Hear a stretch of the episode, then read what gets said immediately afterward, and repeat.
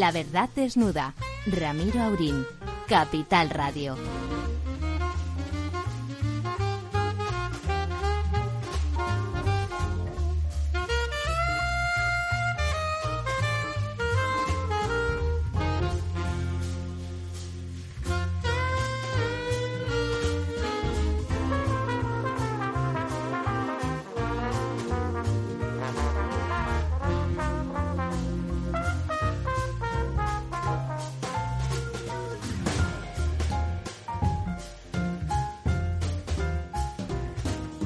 Buenas noches y frías, por cierto, amigas y amigos. Aquí vamos a desnudar la verdad una noche más, una noche más de miércoles, privándole a don Ramón Tamames de que vea el partido de su Real Madrid. Don Ramón, ¿cómo andamos? Pues eh, bien, 2-0 de momento. Como ven, ha cambiado de, de, de gustos y, y de... y no, de- no va mal, no va mal la cosa. No, pero la verdad es que hay muchas novedades interesantes. Está también el libro de la señora Álvarez de Toledo, que creo Sí, que me cita duda. en aquella frase que dije yo en las elecciones del 77 sobre el PSOE, 100 años de honradez y 40 de vacaciones. Aquella frase que me Sí. atribuyeron. Y luego está el libro de Oscar de Oscar Alzaga, que también creo que se ha presentado esta tarde. Sí, que nos también. comentará Servando de la Torre. Bueno, eh, don Lorenzo, ¿cómo andamos? Muy buenas noches, pues y pues también sufriendo estas frías noches de este invierno que se nos ha echado encima, como, Con, como, vamos, con un mes de antelación, ¿verdad? con un mes y algo, porque Madrid normalmente las Navidades no lo bueno, habitual es que no yo he tan, pasado tan frío frías, aquí en Madrid, ¿eh? yo que soy mediterráneo, usted no, pero yo he venido aquí Sí. a pasar algunas navidades Aquí el y frío caramba, es más finales de enero y febrero, ¿no? Pero bueno. Han Pero nada como Filomena, ¿eh? Bueno, pero Lo de Filomena fue el suceso climatológico del siglo. Hombre, pero exacto, pero Filomena fue una cosa extraordinaria, ¿no? Negativa, pero extraordinaria. Bueno, déjenme que comente antes de que nos metamos en otras, en otras Honduras eh, una noticia que salía hoy que realmente eh, demuestra de forma palmaria cómo funciona nuestro gobierno. Y lo digo con más pena que, inquina. Eh, pues resulta que, el, director de política regional y urbana de la Comisión Europea, el señor Marc Lemaitre, eh, bueno, cuando se ha enterado de que el gobierno español, que había conseguido, eh, imagino que en el periodo de gobernanza del señor Rajoy, que para el periodo 21-27 nos asignaran de fondos estructurales, nada que ver con los Next Generation, sino los clásicos, los FEDER y ese tipo de cosas, ya saben, pues más de 36.000 millones, repito, más de 36.000 millones. Y el gobierno parece que les ha dicho, a pesar de que se podían presentar proyectos ya desde el eh, enero del año 21, que a ver si en el tercer trimestre, que a ver si en el tercer trimestre del 22 eh, presentaban eh, los proyectos para la primera anualidad, que es de 5.000 millones. Por cierto, si al final de ese 22 y el 31 de diciembre no están aprobados los proyectos, no presentados, sino aprobados, se pierde esa anualidad. 5.000 millones en riesgo de un total de 36.000 y pico, que ya están concedidos, ¿eh? que simplemente, simplemente entre comillas, lo que tienen que hacer es el, pues no, los proyectos, como es lógico, no les van a dar el, a dar- no nos van a dar el dinero eh, porque sí. El señor Lemetre estaba escandalizado, estaba escandalizado porque además decía él, hablando de su negociado, que además de presentarlos, él tenía que estudiarlos con su gente y aprobarlos. Y por lo tanto les iban a dar ah, un, algún, un par de meses escasos para, para hacer ese cometido. 36.245 millones están previstos para España en ese periodo 21-26, perdón, 21-27, y están en riesgo ya los primeros 5.000 es, es tremendo. La, la excusa que parece que ha dado el gobierno en Bruselas es que están muy ocupados preparando los proyectos del Next Generation. Eh, como eso tiene eh, ya un público y una prensa, pues figura que están ocupados en eso y se ven incapaces de generar al mismo tiempo los proyectos para algo que ya estaba adjudicado, que ya estaba adjudicado, que eran estos proyectos eh, para fondos estructurales. Impresionante. evidentemente no hace falta que les diga que no, que pueden decir ustedes, hombre, con los funcionarios, no, si esas cosas, cuando tiene uno que hacer proyectos para 36.000 millones de euros, necesita muchas manos y muy eficientes. Y por lo tanto, lo normal, lo normal, pues es hacer un concurso, conseguir que las eh, ingenierías y consultorías más importantes del país o incluso de Europa, pero mejor del país, pues eh, estudien, preparen eso con un contrato y a plazo y que vayan entregando esos proyectos. No hace falta que se entreguen todos de todo, de golpe, sino pues lentamente Lentamente es cada dos o tres meses ir entregando una parte sustantiva y llegar como las personas serias a tiempo, dejando que los demás puedan hacer su trabajo y que si tienen algo que objetar, pues pueda solucionarse. Bueno, pues están diciéndonos eh, que, que están trabajando estupendamente en esos Next Generation, que como sabe don Ramón, después uno pregunta por ellos y nadie sabe cómo funcionan de ninguna manera. Y bueno, pues figura que están ahí, que están ahí el equipo de Montero intentando que hacer sus sus presentaciones y que a este paso pues están seriamente en riesgo. Insisto, fondos que están aprobados, fondos que peleó mucho el gobierno español intentando que se emplearan, porque nosotros habíamos sido, como sabe don Ramón perfectamente, receptores eh, netos desde siempre de los fondos estructurales cuando entraron todos los países del este, esos fondos se desviaron hacia allí porque tenían niveles de renta inferiores a nosotros. El gobierno español peleó duramente y dio mucho la tabarra hasta que se ampliaron y consiguieron que se nos asignaran 36.245 millones de euros que, que por supuesto no son moco de pavo. Y ahí estamos, ahí estamos. Eh, intentando, han aclarado los señores de Bruselas que lo que no va a pasar es que se van a aprobar planes presentados a última hora y sin tiempo de evaluación, que eso no va a ocurrir. Después, si pasa algo, pues nos quejaremos. El Ministerio dice que no, que no pasa nada, que ya están que ya están hablando con Bruselas para pactar. No están diciendo que van a presentar proyectos, sino que están intentando poner un parche. Bueno, me parece, eh, me parece francamente muy grave. El mal que reflejan sus palabras, eh, querido moderador o director, es ya, ya tradicional. Desde hace bastante tiempo está sucediendo eso. España pierde muchos fondos europeos todos los años porque ¿Sí? ¿Eso, ya ha ocurrido? Ha ocurrido siempre prácticamente. Cumplir hasta el 90% es una proeza incluso en cualquier otro país. Eh, España tenía fama en los tiempos iniciales de la integración de cubrir hasta un 90%. Portugal nunca llegó al 70%. No podía, no tenía capacidad. Bueno, y se pierden y van a un fondo común y de ahí vuelve a salir, vuelve a salir para otros proyectos. O sea que la Unión Europea no pierde nada. Claro, claro. Ahora bien, lo que pasa es que los funcionarios y los ministros se contagian rápidamente de los funcionarios, piensan que el dinero es suyo y no se lo quieren dar a nadie.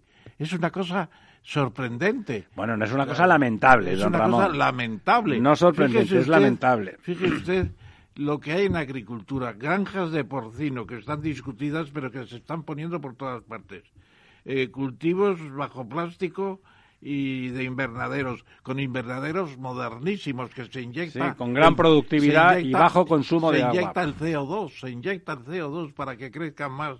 Y luego piscifactorías que han conseguido ya cuidar, el, conseguir el, el ¿cómo se llama?, el pulpo y el, bueno, otros que consiguieron ya hace tiempo, el salmón en España, que siempre se dijo que era ya está conseguido también.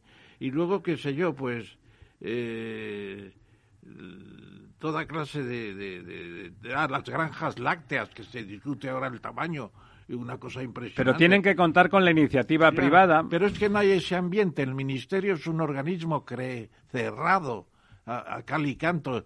Yo leo las revistas de Asaja de Sevilla, de Córdoba, La Nacional. Lee otras cosas también en los las publicaciones que dirige Jaime Lamo de Espinosa, de agronegocio y de mundo rural. Cantidad de ideas, cantidad de ideas. Se pierden muchísimas por falta de agilidad. Bueno, y por falta de respeto a la iniciativa privada. Don y hay mucho temor a considerar que están privilegiando a algunos, algunas personas por sus razones políticas. Incluso eso contribuye a que tengan la mano estrecha, como cogida por un, por un por una atadura para no incurrir en delitos. Sí, es una administración estatalista. Ah, ¿eh? es estatalista. espantoso, espantoso. ¿Cómo lo ve usted, don Lorenzo? Bueno, pues eh, coincido plenamente con el, con el profesor, es decir, es un tema pues de lo más lamentable, ¿no? Y efectivamente es verdad que, que tradicionalmente se pierden muchos fondos, pero es que en estos momentos estamos hablando que con todo el bombo de los Next Generation estamos hablando de más de la mitad de los fondos de la pandemia, es decir, estamos hablando de eh, una cantidad que está por encima del 3% del PIB español. Eh, a ver, es, es que son, Es son- mucho son- dinero, son ¿eh? cantidades muy significativas. Y, y en España ya no solo es que haya muchas cosas o muchos proyectos por hacer, y hay muchas asociaciones eh, sectoriales que estarían encantadas de poder presentar, es- esta, esta mañana lo comentábamos, ¿no? Eh, Seopan, por ejemplo, no tardaría ni 15 minutos en poner mil millones Julián encima de la mesa porque don Julián Núñez va con el, va con el libro Con a el todas partes, hasta el cine, ¿no? Es decir, te pone el panfleto ahí de los Por mil si millones acaso. por si acaso, ¿no? Con lo cual, es decir, que, que realmente hay una necesidad real y, y vamos a perder esos fondos ya no solamente es por es cubrir de esas una necesidades, enorme sino porque sería, ¿no? efectivamente, porque sería una fuente de creación de empleo, de estabilidad económica, es decir, eh, vamos, me parece algo lamentable y, y- y un- todo un despropósito, vamos. Bueno, exacto. Peligroso, ¿no? y reforzar proyectos en marcha que están prácticamente parados. Por ejemplo, la Y vasca del AVE. ¿Qué pasa con la Y vasca del AVE? Pues está parada hace años. La terminación se ha llegado a Orense con el AVE, pero todavía falta llegar a Vigo y llegar a La Coruña, que se queda en León prácticamente. Bueno, pero esos problemas estructurales tenían que resolverse. Ahí está ese dinero. Ahí está ese dinero que se hay que movilizarlo y entrar además en fórmulas de cooperación público-privada. Eso es muy importante también para asegurar que se dinamizan las cosas. De entrada, de entrada como dice usted, el, el sector privado, que son todos los españoles que tienen actividad económica de algún tipo, eh, tiene las propuestas y las ideas y las necesidades sobre todo y está todo el sector de consultoría de todo tipo y condición dispuesto y capaz para preparar esos proyectos en tiempo y forma en rápida y adecuada para quedar como un país serio, ¿no? No esta sensación de que estamos en una administración decimonónica que tiene que hacerse todo de forma amanuense y al tiempo y al tran-tran a- adecuado a, a ese ritmo de gobernanza. Incluso se podría España atrever a proponerle a Francia que los enlaces ferroviarios se mejoren. El AVE francés, el TGV, llega hasta Burdeos, pero no llega a la frontera. Y el que llega a la frontera catalana, la parte de Cataluña, pues está a bajo ritmo, con, con muchas dificultades y muchos rodeos. Bueno, hay una conexión ya a través Ya hay de un- la... Sí, pero todavía muy primaria. Y yo creo que... Don Ramón, ¿y la conexión eléctrica y, con bueno, y Europa? la, y la conexión... a- con- La no conexión con eléctrica, vaya, para con- ser y con. Portugal, con Lisboa. Las dos veces que he estado en Lisboa últimamente, en este mes precisamente, me decían, pero ¿cómo es posible que España no, no aguijonee a Portugal para hacer de una vez el Lisboa-Madrid? El Lisboa-Madrid es un, un tramo mm, fantástico, que tendría unas posibilidades No, además sobre- beneficiaría sobre todo a Lisboa porque iríamos mucho los Pero españoles fíjate, a, a Lisboa. Fíjate que, que es uno de los temas que hace poco yo hablaba de esto, porque eh, yo recuerdo hace ya pues 20 25 años que hice un estudio de un análisis coste-beneficio para justificar el, el AVE Madrid-Sevilla frente a otras alternativas. Y el que ganaba no era el Madrid-Barcelona, sino el Madrid-Lisboa. Pero tradicionalmente, y esto me lo han comentado algunos portugueses, les da muchísimo miedo porque creen que pueden ser absorbidos por Madrid, ¿no? Desde el punto de vista económico, es decir, que pueden perder un poco esa oportunidad que tienen Yo como creo que es puerta al revés, también que América, ganarían hacia la zona de muchísimo Brasil y demás. turismo. Puede ser que ganase en turismo, pero a lo mejor pierde en punch desde el punto de vista empresarial, etcétera. Existen los aviones, don Lorenzo, ¿no? Sí, pero no es lo mismo. Es decir, con respecto a las conexiones con, con Brasil, principalmente, y con los países, las antiguas colonias africanas de Angola, etcétera, ¿no?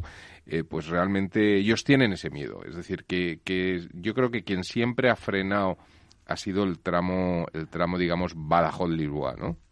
Bueno, no, sé lo que decía don Ramón, que decían que aguijonearan a los portugueses, que eran los que de alguna forma estaban más renuentes, ¿no? Sí, porque los portugueses están muy, digamos, aparte de esos temores que dice Lorenzo, y que yo creo que son reales, hay políticos portugueses que, que no amplían la relación con España eh, voluntariamente, pues eh, lo que está en el aire es el grito del 68 el mejor grito del 68, la imaginación al poder. No hay imaginación. No, bueno, además... Tenemos un Consejo de Ministros de eh, el gran inspirado por el ser supremo que es el señor Sánchez y los demás ahí agazapados. ¿Dónde, dónde están? Claro, la imaginación del señor Sánchez es manifiestamente mejorable, ¿no? También manifiestamente. Hombre, y además las formas de gobierno populistas que tienen un sesgo incluso en democracia totalitario, una falta, una necesidad de aplanar cualquier discrepancia, cualquier disidencia, cualquier diferencia, incluso podríamos decir, esa necesidad de llamar fachas a cualquiera que se sitúe a su derecha, suponiendo que ellos estén a la izquierda de algo, porque ah, en realidad toda esa forma de gobernanza roza incluso, yo diría, los lindes de la democracia auténtica. Y, por lo tanto, todo eso que decimos, la, imaginación supone sobre todo la disidencia permanente, ¿no? Una disidencia creativa, nada más creativo que la disidencia en concordia, diría, diría yo.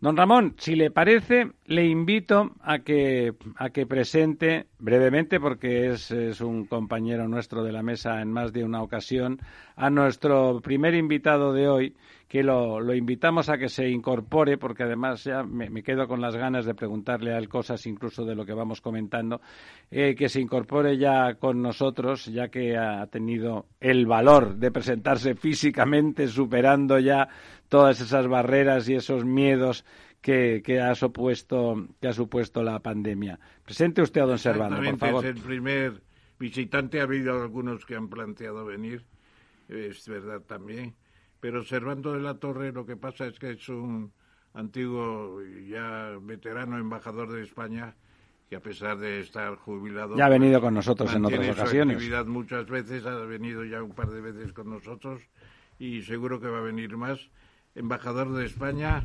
eh, ha sido embajador en las naciones del Cáucaso, eh, ha estado muchas veces en la OSCE, que fue una especie de legado de la...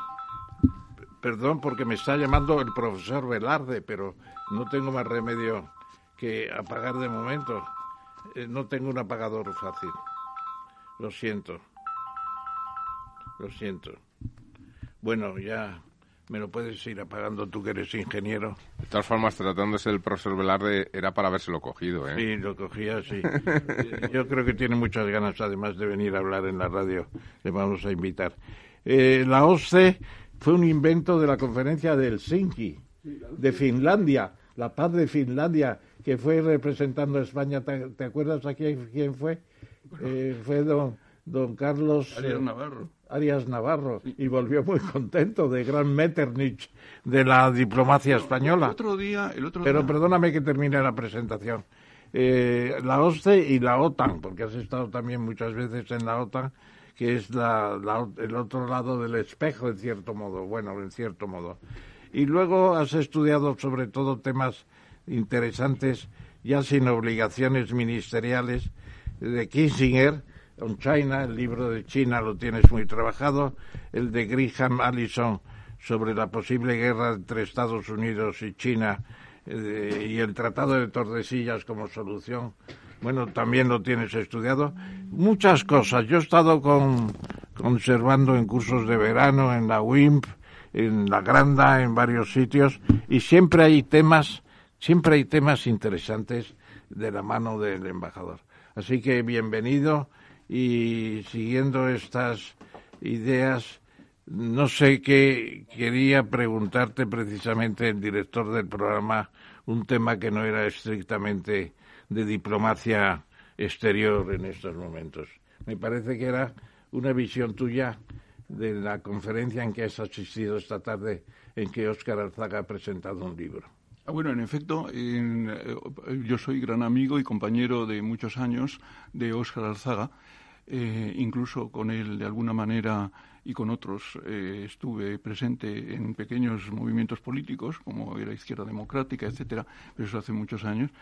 Y ha hecho un libro muy interesante que se llama Memorias Documentadas, y, en él no es un libro de historia, técnicamente, no es un libro jurídico, pero sí es, no, pero sí es una memoria personal que recoge en las actitudes mm, de lo que era nuestra generación ante los sucesivos eventos. Pero el libro es solo de, del propio Oscar o con colaboradores. es suyo, es suyo. Es una, mm, digamos, memoria personal vivida de cómo desde estudiante en la facultad mm, a través de los movimientos universitarios se va incorporando, o nos vamos incorporando todos, a los movimientos políticos que, existían, el Partido Comunista y el Partido Demócrata Cristiano, básicamente, que era lo que... ¿Qué ha dicho Oscar en esencial hoy, esta tarde? ¿Qué ha dicho?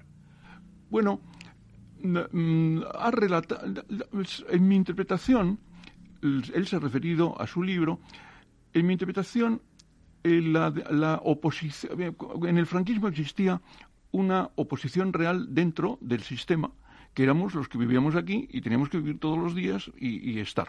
Entonces, en ese sistema, en ese vivir todos los días, hay una, con sorpresa, como era dicho, de, todos, de los eh, franquistas, de la policía, de los, de los, de cualquiera. Lo, hay la protesta, viene un, movimiento absolutamente negativo del franquismo, protestando contra el franquismo, a partir de lo que son los jóvenes, los, los jóvenes que están estudiando en las universidades, que somos los privilegiados. Y a partir de ese momento es como se, se, va constituyendo una fuerza. Hablando de Oscar Perdón. Sigue, sigue. Se va constituyendo una, una fuerza que verdaderamente acaba de alguna manera tambaleando el, el sistema. En la presentación estaban Manuela Carmena, eh, José Álvarez Junco, el profesor Martínez Martín de Historia y estaba el profesor Aldecoa. Pachi Aldecoa. Pachi Aldecoa. Y eh, Pachi Aldecoa representando la, el protagonismo que tuvo el movimiento europeo, puesto que, recordando la conferencia de Múnich y, la, y las consecuencias que tiene quitando cátedras y desterrando a una serie de personas que estaban todos en torno a la AEC, la Asociación Europea de Cooperación Económica, que estaba en la Gran Vía. Ha recordado cómo en la Gran Vía, en ese piso, se reunía la Plata Junta y la, y la plataforma en los tiempos de, de redacción de la Constitución. Mm, también ha estado Manuela Carmena, que ha precisado eh, que, curiosamente en el libro hay pocas mujeres. Bueno, hay pocas mujeres, había, había mujeres en la Pero había pocas. Había pocas mujeres en la facultad, pero de todas No en el libro, ¿no? Era en la facultad, ¿no? En la facultad. Y claro, es un hecho real, es un hecho real. En, en otro, luego más tarde, en una, en una interpretación del público, le han preguntado, que es quizá la parte más, el scoop de la reunión, le han preguntado cuál era la razón de, la destrucción de la UCD, cómo se había mm, montado esa inquina entre los grupos de la, UCD dinamitándola. Bueno, Oscar mm, se ha librado diciendo, recordando que él es abogado y en los juicios el juez se, se, se somete a las preguntas relativas al sumario. Su libro no cubre esa parte precisamente otro de los de la mesa le ha pedido que por favor haga un segundo libro cubriéndolo.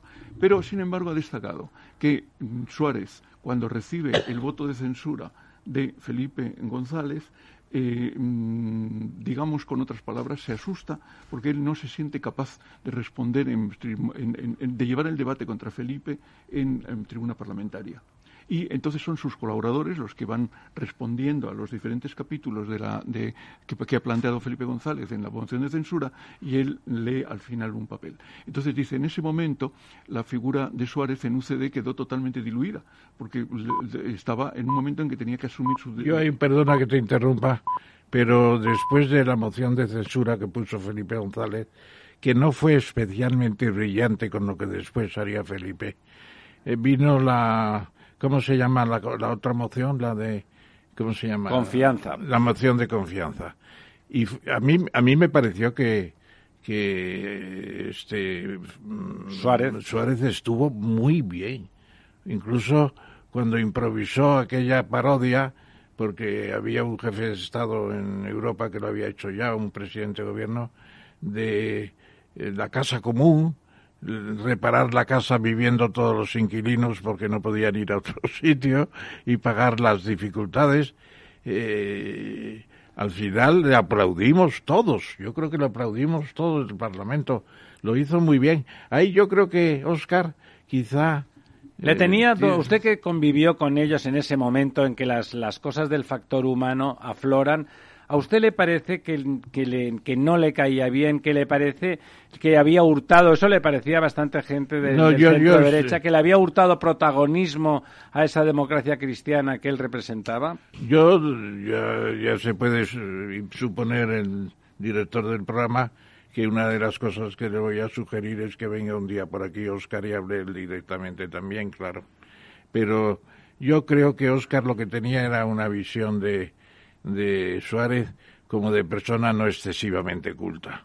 No excesivamente culta. Y un parvení, ¿no? Ni, refinada en los temas políticos y jurisprudenciales, porque la, la dotación jurisprudencial en aquel en aquel Parlamento, en, el Congreso de los Diputados, era abrumadora. Salían Óscar Alzaga y el propio Miguel Herrero de, Miñón. y aquello se convertía, parecía que estaban Jenny, Jelinek, eh, eh, Montesquieu y aparecía por la esquina de la puerta, pues qué sé yo, Montesquieu y Locke y Maquiavelo. Aquello era una cosa grandiosa en su sentido, pero abrumadora. Pero ¿no le parece que en ese momento una personalidad carismática como la de Suárez, que no tenía esa calidad intelectual, pero Era el más atrevido. Claro, pero tenía la audacia, ¿no? La audacia, la audacia y el y la valentía. Eh, claro. valentía. A mí me parece que hay que rendirle un cierto... Yo sé que usted, que, fue, que fue con él un rival completamente leal y que además le apreció mucho eh, durante y después en particular, eh, que hay que rendirle un cierto homenaje a, Suárez ahora que todo se va desmontando y que parece que las notas académicas sean las que podían primar entonces. Y no es cierto. En aquel momento la audacia y la valentía que dice usted eh, eran fundamentales para sacar adelante el país y difícilmente entiendo yo que un personaje distinto de Suárez lo hubiese podido sacar adelante. Eh, hubo una ocasión, estaba yo delante y alguien dijo los terratenientes no les gustan las leyes agrarias que se están haciendo y tal.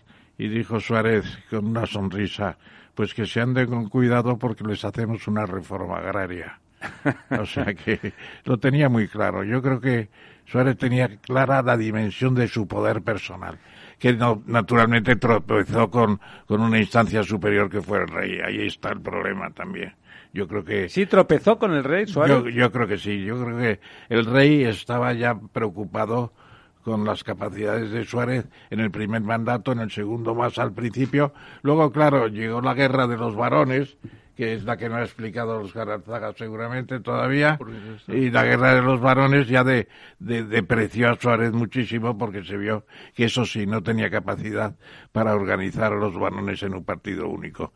Joaquín Garrigues Walker, por ejemplo, pues eh, era descarada la actitud de, de, Joaquín con todo lo que tenía de buen sentido del humor y de gracia. Pero era, era terrible, era terriblemente ácido y no se correspondía con el trato que debía haber dispensado a Suárez. Era un alto burgués y seguramente lo despreciaba, a él que era un parvenino. Y anglosajón. Bueno, y rico y rico por su casa. Que no pasa nada, pero que iba, que miraba de perfil y de reojo a don Adolfo, que era un hombre de origen humilde, ¿no? Exactamente. Estaba Antonio, Antonio Garrigues también estaba El en la mesa. claro. Y él ha planteado que aquello fue una época que en el fondo fuimos felices.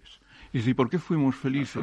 Porque había un proyecto que defender. Un gran y había- proyecto de Y había país. una esperanza que conseguir y que entonces este, todos, dentro de lo- las di- divergencias naturales que tenía que haber, intelectuales o de intereses, pero todo el mundo quería conseguir algo que era lo mismo. Y entonces también en otra pregunta que le han hecho a Manola Carmena, muy interesante, le han preguntado si al hacer- los padres constituyentes, los que están trabajando en ese momento, están en un contrato sinalagmático. Y ha dicho sinalagmático, es decir, que los, se- se- sobre condiciones iguales se pactan cosas concretas y se ceden proporcionalmente.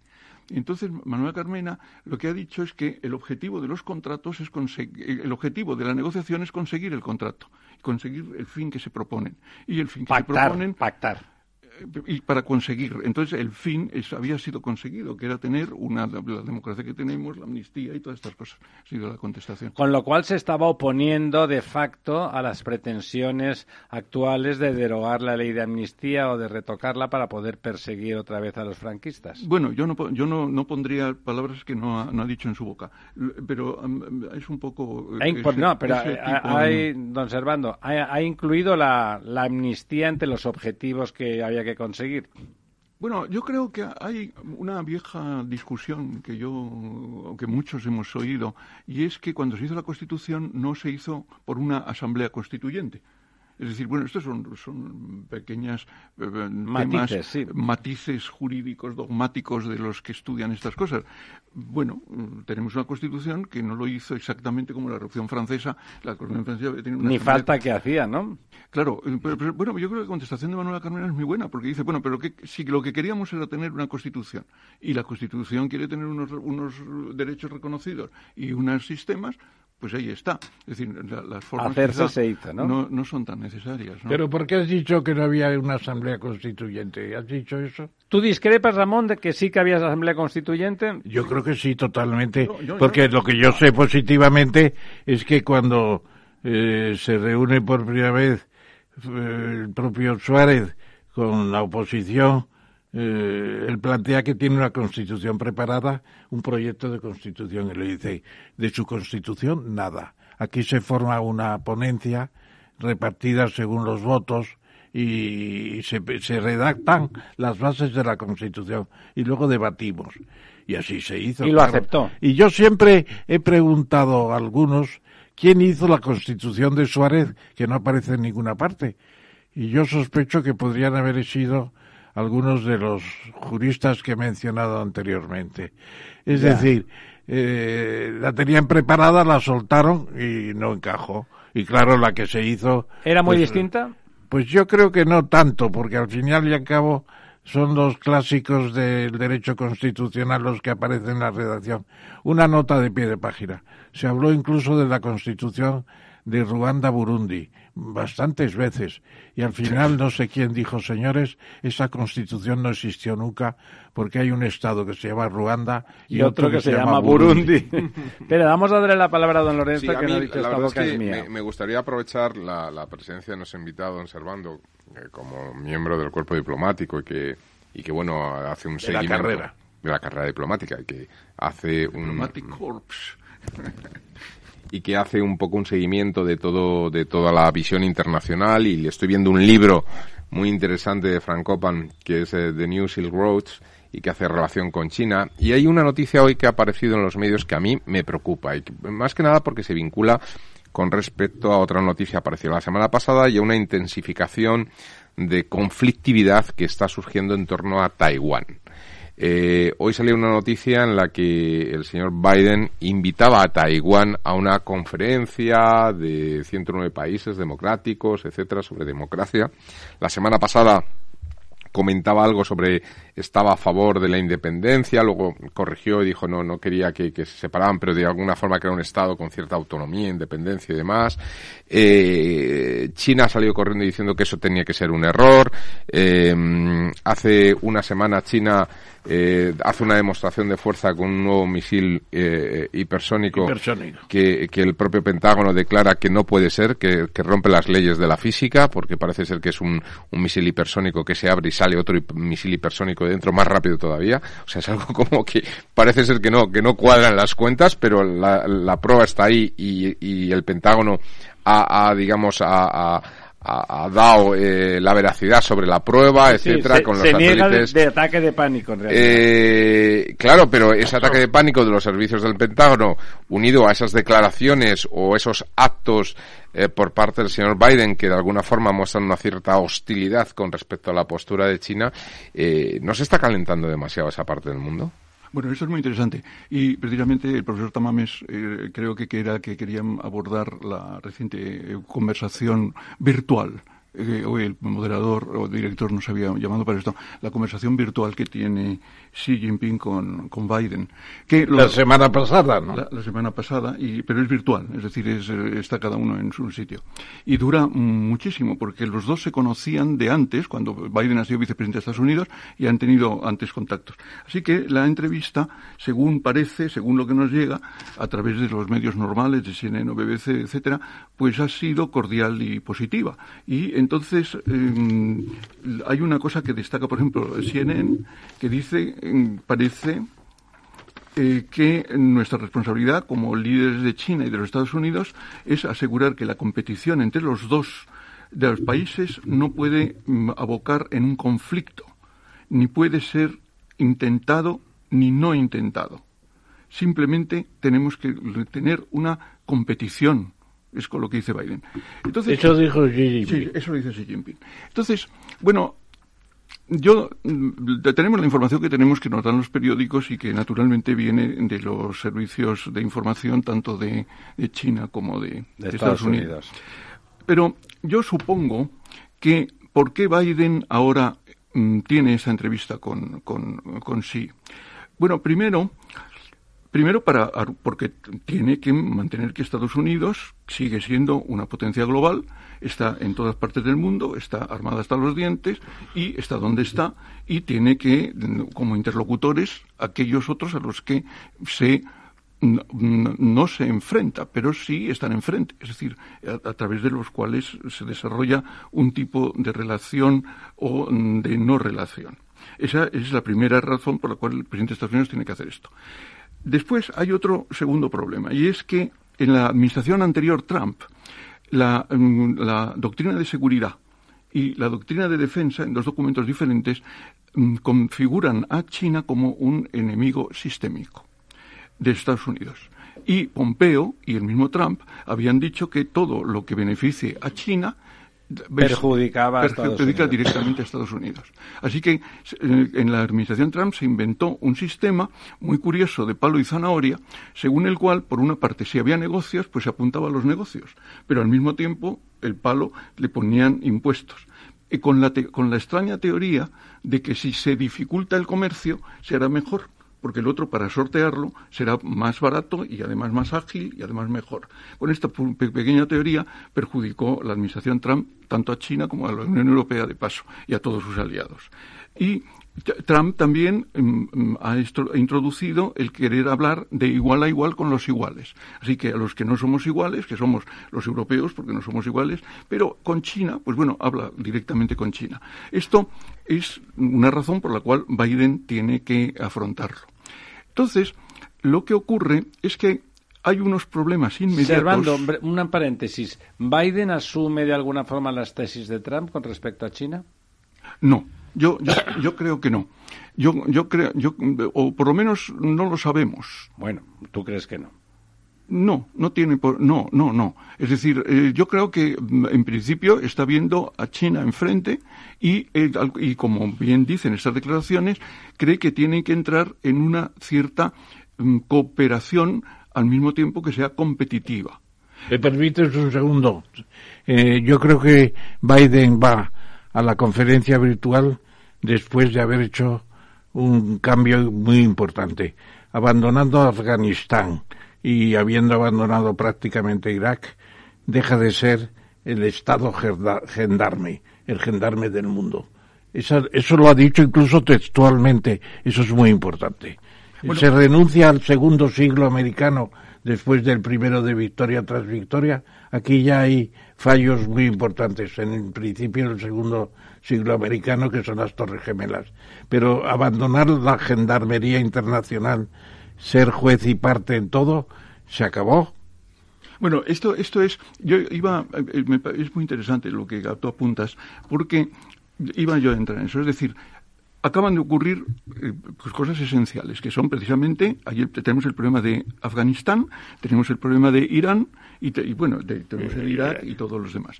Entonces, realmente, el, China, a través del famoso eh, mm, ruta de la seda, tiene unos intereses totalmente mm, evidentes y funcionalmente necesarios dentro de esa zona. Es decir, que la ruta de la seda lo que está haciendo es no solamente ofrecer una, una mera ruta de comercio de multilateral, sino de establecer unos puntos estratégicos para mantenerlo. Entonces, hay en, Asia Central, que es lo que estamos hablando de que estamos emergiendo en la política en el Pacífico. Bueno, estamos emergiendo ante un nuevo mundo en Asia Central, que antes era la Unión Soviética y China, y, y ahora no es así. La Unión Soviética eh, tiene unos acuerdos entre ellos de, de la antigua Unión Soviética, de algunos de los países que lo conformaban, pero los países son independientes. Entonces, hay un, hay un libro que, que, era el que citabas antes, muy interesante, la, la, nueva ruta de la seda, de, este profesor americano, pero puede ser que sea pues indio, armenio, Peter Franco Pan. Entonces, en, Asia Central hay una serie de corredores que se han estado conformando. Esos corredores mm, son este-oeste, norte-sur, van comunicando unos con otros. Y hay unos puntos claves para, mm, de, de puertos para poder mm, negociar para poder comerciar. Entonces, lo que ha ocurrido es que a través de unos acuerdos swap, Turkmenistán, eh, es Turkmenistán, Turkmenistán, que es uno de los mayores productores de gas del mundo, proporciona gas a, eh, a hace un acuerdo con Irán para que, proporcionando el gas para que Irán dé gas o petróleo a Pakistán. Entonces se cruzan de pronto eh, y Pakistán es, mm, de alguna manera, favorable a China, entre otras cosas porque es su, su vecino uh, con el que limita y tiene que tener una serie de, relaciones. Entonces, esto mm, va, mm, por otra parte está la cuestión de Afganistán. Oye, perdona porque aquí hay una concreción. Eh, aprovechando la ruta de la seda se consolida la posición de China en los puertos de aguas profundas de la costa de Pakistán, no recuerdo el nombre, del Emirato de, de Omán, Chabahar. Y, y también el tercero está en Djibouti. En Djibouti, claro. tres puertos equivalentes a Hong Kong hace hace 30 años. Impresionante. Está, eh, es que ese es el problema. El que, el que... Tienes los nombres de los tres. Sí, son lo, en, el, en el Océano Índico, en Pakistán, está el puerto de Guadar si es que yo lo pronuncio bien. Entonces, en Guadar lo ha equipado totalmente China. Eh, y, eso cubre el Océano Índico, claro. Y en las Maldivas se han posicionado también. Y en Djibouti, pero en Djibouti están todos, porque en Djibouti están, están los chinos, están los... Viven de eso. Los ingleses, están los Estados Unidos y están los franceses. y entonces bueno, mm, eh, eh, tener fuerzas militares eh, viéndose unas a otras de una a la otra orilla, pues no es una cosa. hay que aclararlo, hay que aclararlo. Ese, ese es posiblemente. Y entonces esto trae. El, hay otros acuerdos, como son el, el ferrocarril de Transanatolia, el TANAP, e incluso hay unos movimientos que está haciendo China de relación con Erdogan que se han visto en el año 2018 en una conferencia con todos los BRICS. Y ello es porque por, por, Erdogan pasa la conexión de la Anatolia, del ferrocarril, y pasan además los oleoductos y gaseoductos que van desde Turkmenistán. La cuestión de Turkmenistán es importante porque Turkmenistán es el, es el Turquestán occidental. Hay un Turquestán oriental, que no se puede llamar así porque los chinos no quieren, que son los uigur. Es el, los famosos uigures. Los famosos uigur, que son musulmanes.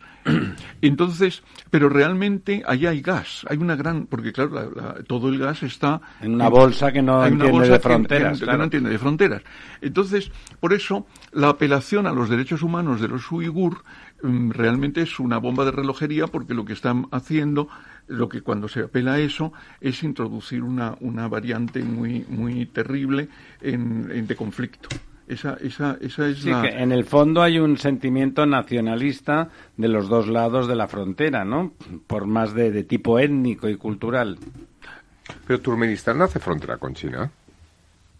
¿Cómo? No, no. ¿Turkmenistán conecta con China? No, no, hace frontera. No, no, con los... conecta con el Caspio. Con Uzbekistán y con, el Caspio. No, y, con... a través del Caspio. No, no, no, a través del Caspio con Rusia. Y, por, y no, y con el Turquestán... Turkmenistán es un con el Turquestán chino que donde están los uigur.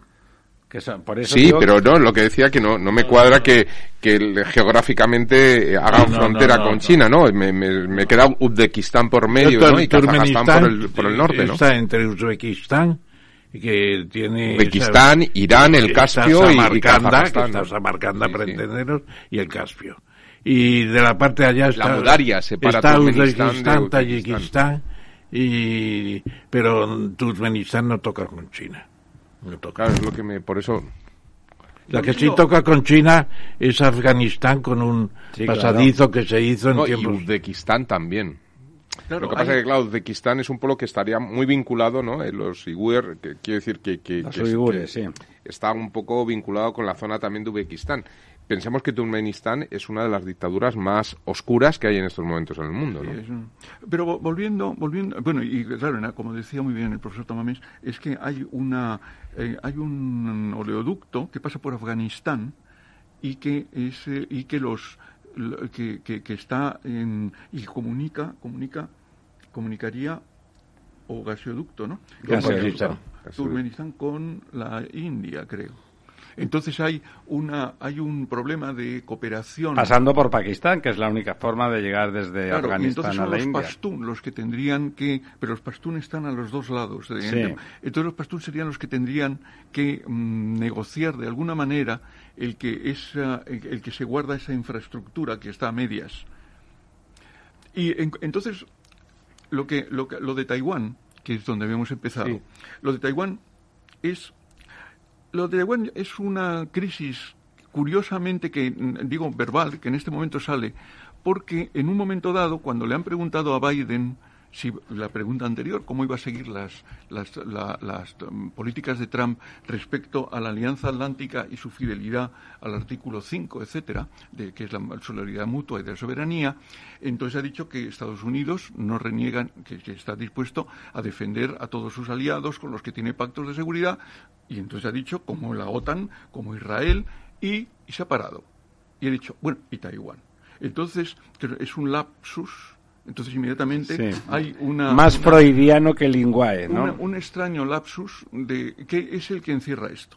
Pero entonces el caso de Taiwán, eh, yo me recuerdo haberle oído, me parece que fue a Javier Solana, mm, en, los últimos momentos de, la, de Trump, cuando ya estaban las elecciones... Luis o Javier. Javier. Javier, el de la OTAN, claro. Sí, que en una, en una cosa, en una entrevista, no sé qué, que estábamos allí, él, él dijo, lo que, lo que no puede pasar es que a Pompeo se le ocurra aterrizar, o a Trump se le ocurra aterrizar ahora en Taiwán. Ahí va a surgir una nueva doctrina, seguro, porque en la declaración de Shanghái de 1972, cuando Nixon, de la mano de Kissinger, fue a ver a Mao, pues antes de salir de China, Nixon firmó la declaración de Shanghái reconociendo que Taiwán es parte de China. Lo que pasa es que eh, los eh, norteamericanos podrían seguir diciendo vamos a respetar el pacto, pero hay una situación nueva.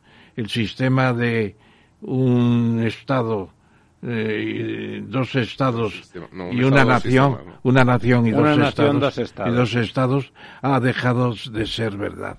En, en, Hong Kong se ha demostrado que eso no sirve de verdad y que van a hacer mangas y capirotes Xi Jinping y el Partido Comunista. Que son una dictadura, que una dictadura. es una dictadura. Rebus sic stantibus.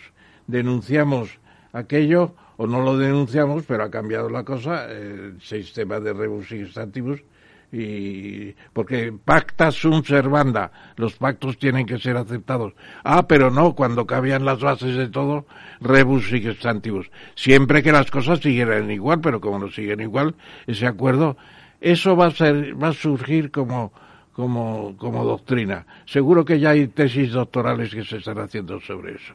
Bueno, en efecto, en efecto, dices muy bien, hay, hay, dos, hay dos comunicados de Shanghai, ¿no? El primero es de 1972, como muy bien has dicho, y el segundo, que también lo, tú mismo lo citas en tus libros, es el de 1982. Y, en, y lo, lo que ocurre es que al mismo tiempo Mm, que, que, Carter reconoce, que, Carter retira a la delegación de Taiwán en 1975 y se reconoce en 1979 a China, que ya está además en el Consejo de Seguridad, a, la República, a la República Popular. Popular. Hay en 1979 el acta de, de, relaciones exteriores con Taiwán, que es lo que motiva esto comunicado. Lo que pasa es que las condiciones Estados Unidos no las ha cumplido es decir, ni ha retirado contingentes de Taiwán, que en principio se había dicho que los iba a retirar, se quedaron, no ha cumplido en no facilitarle armas. Primero dijo que eran armas de, autodefensa y luego... Disuasivas. Self-defense. O sea, luego pues no se sabe en qué ha quedado y le, le suministra las armas que quiere y eso hace que los chinos Mm, los chinos comunistas, los chinos del continente, no vean como no ven que, en este, que, Estados Unidos haya cumplido con ello. Pero, eh, sin embargo, además, la, República Popular atacó en los años 95-96, mm, creo que es, eh, echó uno, atacó unos, unos misiles sobre la isla, ¿no? Pero las conclusiones que parece que están ahora son el que por una parte cada uno se mantiene en su postura, y por otra parte pues que reina una ambigüedad. Y en efecto toda esta historia de que las dos Chinas, el Taiwán independiente, el, el, el, que el, estatuto de Taiwán está por determinarse, el que solo una, China, solo hay una China y que Taiwán es parte de ella, o que hay dos Chinas y dos gobiernos, o una China y dos gobiernos, pues son hoy día elementos absolutamente teóricos. No, no, están Ellos no entraron en esos detalles en la, en la conferencia virtual. No, no, no han entrado. Claro, es no han entrado. Es lógico. Y luego hay algo que seguramente han tenido que, que, tocar y es el que yo se me ocurre pensarlo, pero no están los comunicados, y es el problema inmenso de la deuda. Claro, eh, la deuda son tres, son tres trillones. De, Estados Unidos con China, ¿no? De tres billones europeos, de 12 ceros. Eso es. Entonces, el, eh, eh, bueno, esto es la deuda existe, la deuda está en el mercado. Y además hay algunos artículos por ahí de economistas en donde ya se meten en, temas más complejos sobre cómo la misma China el valor del renminbi mm, tiene, está en función de, la tenencia de, esa, de, esa, deuda. Es decir, que, bueno, la deuda es buena y mala. Quizá, si se, eh, quizá no se pueda cobrar nunca. ¿Cómo ve usted, don Lorenzo, el tema de la deuda de Estados Unidos con China? Bueno, yo entiendo que hace referencia, eh, si no lo he entendido mal, a la deuda eh, americana en manos de China. Sí, sí. Claro. Eh, bueno, yo es que eso es una estrategia que, que yo creo que ha utilizado China durante los últimos 40 años, ¿no? Es decir, es, es, una cuestión de balanza de pagos. Si tú financias a una economía, es decir, si, si tú cambias yuanes o rimimbis, ¿no? Yuanes por dólares para comprar deuda americana, al final hay una contraparte que lo que hace es que coge esos yuanes contra los eh, dólares que se invierten en la deuda americana y esos yuanes como no son reserva internacional, en algún momento dado tienen que volver a China. Es decir, y, cómo vuelven? Pues comprando mercancías. Es decir, la expansión china ha sido a través de jugar con, la, con el manejo de la balanza de pagos eh, por la vía de la balanza financiera para poder incrementar la balanza comercial. Y yo creo que esa es una estrategia que lleva y que se han quedado ahora pues con una cantidad de dinero ingente y que no pueden soltar en realidad a China porque eso implicaría la operación contraria en la balanza de pagos y por lo tanto todo su sistema industrial se basa en invertir en el exterior. Es una, es una política de, de, movilizar recursos al exterior para que esto implique la vuelta en el proceso industrial. Esto ha permitido ese proceso industrial pues desarrollar una tecnología, un know-how que ha llevado a la deslocalización de muchísimas empresas eh, occidentales durante los últimos 30, 40 años y a generar una tecnología propia. En estos momentos China es el país probablemente con la tecnología más puntera del mundo y eso lo ha conseguido porque se ha trasladado todo el proceso productivo hacia, hacia China por esa política que ha hecho. Oye, Lorenzo, y además... Tú sabes que existe un banco que se llama el Banco Asiático de Infraestructuras, que tiene más dinero que el Banco Mundial.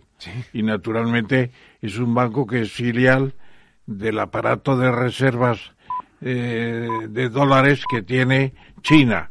Esos, esos dólares no están paraditos en la reserva, se están utilizando por el, la, ¿cómo se llama? No me acuerdo, es una especie de, gestora que tiene el Banco del Pueblo de China, que es el Banco Central, para las reservas en general y entre otras pues está el Banco de, de Infraestructuras de Asiático, que es impresionante.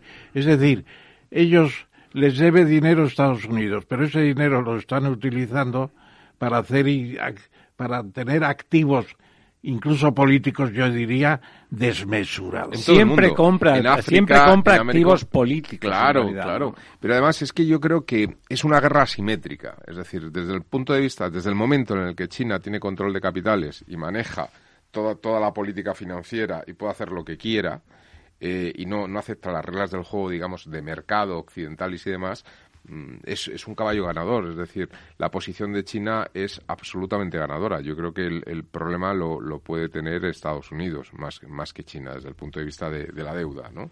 de ese posicionamiento, porque si China se retirase de esa deuda americana, el colapso de la deuda sería, sería tremendo, ¿no? Es decir, eh, estamos hablando de que tiene un 30, no, un 30 no, un poquito menos, ¿no? Como un bueno, y que Biden puede dudar de la existencia de los hipersónicos, pero si realmente existen, como parece que es lo lógico, porque China no va a andar mintiendo sin base muy firme, y yo creo que la investigación en China está llegando a esos límites, bueno, Estados Unidos está en una situación muy difícil. Bueno, es que esta semana, esta semana, en los últimos, en los últimos. en ese sentido, Biden ha estado bien, porque ha seguido de tú a tú, pero en la próxima reunión pero yo no tengo muy claro más abajo. Yo no tengo muy claro hasta qué punto eso ha sido consensuado con su equipo o ha sido otro lapsus eh, lingüe del señor Biden. Eh, eh, no solamente es el tema de los misiles o la tecnología militar china, sino que en estas semanas también hemos visto cómo, lo, cómo Rusia ha hecho otra demostración de fuerza con unos sistemas de misiles antisatélites que podría colapsar los satélites norteamericanos, ¿no? Es decir, yo creo que Estados Unidos está perdiendo una una, una, una, baza tecnológica muy importante en un terreno en el que tenía la hegemonía y que le permitía ser el, guardián del mundo, ¿no? Es decir, yo creo que Estados Unidos tiene que dejar de ser el gendarme eh, porque no va a poder sostener mucho tiempo esa posición. No, porque ¿no? tiene la hegemonía militar real, ¿no? Ni, ni es que la tecnológica vinculada a la militar. Claro, es que pensemos un país como China, que no solamente está con esa, eh, o sea, es decir, a, a, lo que le falta a China en el terreno militar es stock de capital. es decir, lo que pasa es que la tecnología china es tan reciente que todavía le falta tiempo para construir los 11 grupos de combate que tiene Estados Unidos, ¿no? Es decir, que, que, que, que está con dos portaaviones, lo está haciendo, pero eso se tarda un tiempo. Pero al final, eh, eh, China es un país con 1.400 millones de personas. Es decir, la capacidad de movilización que puede tener a nivel militar China no es comparable con el resto de Occidente. Con el resto del mundo. Pero fijaos que esto coincide con que fue ayer el lanzamiento de la aeronave DART, eh, que significa dardo en inglés, y es un acrónimo que dice que es un ataque a un asteroide para ah, evitar que choque con la Tierra. Es un experimento. Un experimento. Bueno, yo he escrito un artículo sobre eso que figura en el kit pro de hoy, al final, y realmente hay que decir gracias NASA. Es una muestra todavía de la grandeza de Estados Unidos, que es el gendarme de la Tierra para defenderlo frente a ataques exteriores espaciales. Eso se va a ir acabando. es, una, es un planteamiento más global de Estados Unidos y luego el de China es y de indudable generosidad, porque nos está preparando la salvación de ataques de asteroides. Bueno, es que claro, yo eh, eh, siguiendo con la, conversación de Biden, ¿no? La conversación de Biden habrá tocado Taiwán, la conversación habrá tocado los Estados Unidos Occidental, pero tiene que haber tocado exactamente eh, el problema de los mares y del espacio. Hay una organización internacional que está en Viena que se llama el COPUOS, COPUOS que es el Comité para mm, el, Uso Pacífico del Espacio Exterior. Bueno, esta es una organización... Eso solo lo sabes tú y dos más. Claro, porque apenas tiene vida porque está bloqueada.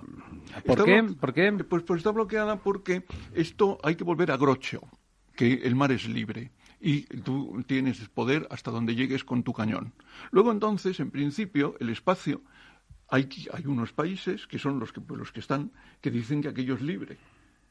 Entonces, si es libre, los chinos hicieron ya una cosa que ahora la han repetido los rusos y es esto es libre, pues mira, yo esta pelotita que son pequeñas, que yo puse ahí, la quito y la destrozo. Y entonces lo que creo es basura espacial, así que acabo de inhabilitar una órbita. Entonces, eso es la llamada a negociar. Yo no sé, como es natural, yo aquí jubilado en este maravilloso estudio de radio, no sé muy bien cómo son las conversaciones ahora en Viena del Copúos y quién está bloqueando aquello y por qué, a qué responde esta historia. Pero va un poco por ahí. Es decir, es que el espacio es libre, o bien, lo que es peor, es que se lo quedan las franjas aquellos que pueden estar. O sea, yo pongo mi satélite y ya en esa franja no puedes hacer nada porque ya he puesto mi satélite.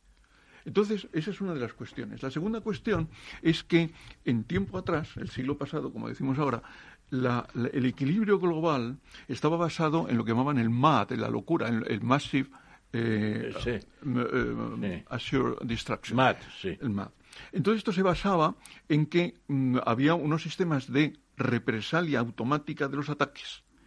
Eso, mm, y entonces hacía que si me atacabas yo te ataco y entonces al final nos destruimos todos globalmente. Bien, entonces eso fue Reagan el que se lo cargó porque había unas estaciones, que había unas pocas en el mundo, unas estaban en Moscú, el otro estaba en sitio de lanzamiento de los satélites americanos, y que mm, eran los que tenían los, radares para hacerlo.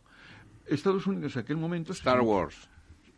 Estados Unidos, exactamente. La tierra de, la, se, guerra de las galaxias. Se sintió fuerte y dijo, lo quito. Y además pongo la guerra de las galaxias, pongo los, los, los satélites arriba. Esto era muy caro y no lo han hecho. Pero Mm, bueno, estamos ahora mismo en un segundo capítulo. Pero poderse se podría hacer. Bueno, sí, claro, es, de, lo que, de lo que estamos. Es decir, porque los satélites, como todas las comunicaciones, y todo viene a través de intercomunicaciones, viene por satélites, si tú empiezas a, anular las franjas que están con el pequeño satélite que hemos puesto para poder hablar por teléfono, pues te quedas sin poder sacar del cajero. Una pregunta, don Servandos, cambiando de tercio, antes de son las 11 y 8 minutos y nos toca cambiar de tercio. Pero antes de que nos deje usted una pregunta en clave de política interior, pero vinculada a su negociado. Eh, quizá yo no recuerdo que en, la historia reciente de los países importantes de Occidente eh, y en particular de España, la política exterior, la política diplomática, las relaciones exteriores hayan estado tan condicionadas a la política doméstica y a las necesidades con minúsculas, necesidades con minúsculas de, los partidos del gobierno. ¿Le parece, como la actual en España, le parece que, que eso le quita capacidad estrategia, estratégica a nuestro país en su relación diplomática con el mundo. ¿Y había ocurrido esto en alguna otra ocasión que usted recuerde en el entorno europeo? Bueno, yo, creo que para, mm, para, mm, para jugar mm, en el juego global, pues hay que tener una, una apariencia firme de estabilidad y de seguridad. Entonces, según el tamaño, si uno tiene un tamaño... Cada uno según su capacidad. Según su capacidad y según su... Pero todo, todos, cuando nos sentamos los países, digo eufemísticamente, unos frente a otros, eh, cada uno ve el estereotipo del otro y se supone que no cambia. Lo que sería raro es que cambiara. Entonces, no hay que mm, sentarse mm, con una gran estabilidad con una mm, que proporcione confianza al otro. De tal manera que no pasa nada porque cada país se apunte a lo que quiere. Es decir, pues muy bien, China dice que Taiwán es suyo. Pues bueno, seguimos hablando. Pero mm, España, pues España es como es. Y entonces siempre ha sido lo mismo y tiene unos objetivos, unos intereses y unas capacidades. Entonces, apartarse de eso y ofrecer mm, una, una duda de quién es quién. Y eso está ocurriendo, ¿no? Pues no parece que en este momento algunos de nuestros aliados nos vean como con, una percepción como una nación confiable. Una, una pequeña un pequeño comentario, quizá excesivamente vencido por mi afición a la historia. Los votantes de Bildu, de Esquerra Republicana de Cataluña y de Junts, por lo menos, y alguno más, son todos partidarios de la leyenda negra contra España. Están todos envenenados con eso. Y el resultado, pues, que España no puede tener una política hispanoamericana importante, porque se renuncia a un pasado histórico común. Don Ramón, y fíjese. Terrible, es terrible. Además de eso, nuestra alianza con el principal socio del gobierno de los, del, Partido Socialista, que es uh, Unidas Podemos, Unidas Podemos está. Bueno, no lo he citado porque se me ha pasado. pero... es más importante todavía que los otros. Los otros dos tienen prejuicios de tipo historicista. Eh, Unidas Podemos tiene prejuicios respecto de las, de las organizaciones y de las alianzas de las que España, después de muchos años, consiguió formar parte con algunos gobiernos de una manera manera seria y sólida y que ahora se está disgregando. Entiendo que en la dirección que decía don Servando y de golpe dejamos de ser un aliado confiable, ¿no? Los aliados están eh, no para los momentos dulces, sino preveyendo que pueda pasar alguna cosa y cómo hacemos defensa común y estrategia común de defensa, y valga la redundancia y por lo tanto, si uno no es confiable, difícilmente va a ser un aliado con el que se va a contar. ¿no? Bueno, ahora, ahora mismo, y por acabar, ahora mismo hay, hay algo que el gobierno se, tendrá, se va a enfrentar, digamos, desde el punto de vista técnico, dialéctico, y es el que nosotros vamos a ser anfitriones de la, reunión OTAN en Madrid con el gran documento de la estrategia de la OTAN. Pero luego vamos a tener el semestre presidencial de la Unión Europea. Lo que pasa es que nuestro semestre va detrás de la presidencia francesa y Francia tiene unas posiciones de ver la, alianza y, la Unión Europea y la defensa que no coinciden con las que nos van a proponer desde la alianza. así que mm, va a ser, bueno, es un problema. Desde la OTAN, quiere decir, don Servando. Claro, entonces va a ser un juego complejo el cómo articular el que el documento de Madrid, que va a ser el documento de Madrid con la estrategia de la OTAN para el siglo XXI, por ahora mismo, mm, se compagina con lo que es el documento que salga mm, procedente de Francia para la Unión Europea. La plaza de Santa Cruz, como se decía antes, donde está, el Ministerio de está, Exteriores, está, preparada, se está preparando para la conferencia de la OTAN y el semestre después de Francia, donde van a verter todas las riquezas del mundo para dejarnos a los españoles que nos manifestemos en la mayor pobreza. Ese Ministerio de Asuntos Exteriores donde la señora Delsi de Venezuela cruza el país sin permiso con maletas llenas de no se sabe qué, o donde se hace la operación del señor Gali eh, que provoca una crisis diplomática de primer nivel con nuestros eh, vecinos vecinos necesarios en el norte de África. Y lo que vaya saliendo. Y lo que vaya saliendo, o sea, no parece, no sé lo que opinará don Servando, pero no parece eh, que en este momento, en este momento, la parte, la parte de la diplomacia que gobierna España, la parte del Ministerio de Asuntos Exteriores, tenga muy clara su estrategia. Bueno, yo creo que la política exterior es una política de Estado, como la política de defensa. Por supuesto o con la política de justicia. Entonces, eso mm, son temas suficientemente complejos para que tengan consenso No, no, no, no. El, yo creo que en estos problemas que, usted acaba de citar, eh, en principio pecan de una mala presentación. Es decir, el asunto del líder del, Polisario debe de ser presentado, yo creo, de otra manera. Es una operación maquiavélica, puede ser inteligente, puede ser una, buena medida, pero la presentación ha sido tan mala, cuando digo que es que se puede hacer, pero contándolo en Naciones Unidas. En el cuarto comité dice, mire usted, por razones humanitarias, no, España, que ha sido potencia administradora, ha acogido para curarle a tal señor. ¿Y qué? Se podía presentar de otra manera. ¿Por qué no se presenta así? Eso es un problema por, por, falta de competencia profesional, ¿no? Bueno, de estrategia, las estrategias, todo el mundo se pone nervioso cuando tiene que tomar decisiones. Don Servando, como siempre, muchísimas gracias. Eh, ya sabe usted que esta es su casa. Volvemos en dos minutos. La verdad desnuda, con Ramiro Aurín. No pierdas detalle de todo lo que afecta a tus inversiones y a tu bolsillo. Toda la información en Mercado Abierto con Rocío Arbiza, de 4 a 7 de la tarde en Capital Radio.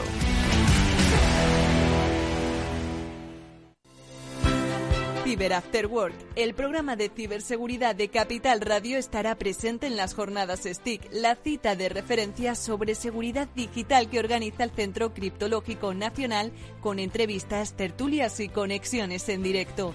Síguenos en redes para saber todo acerca de los desafíos y amenazas digitales. Desde el próximo miércoles 1 de diciembre, la ciberseguridad de tu empresa está en las ondas.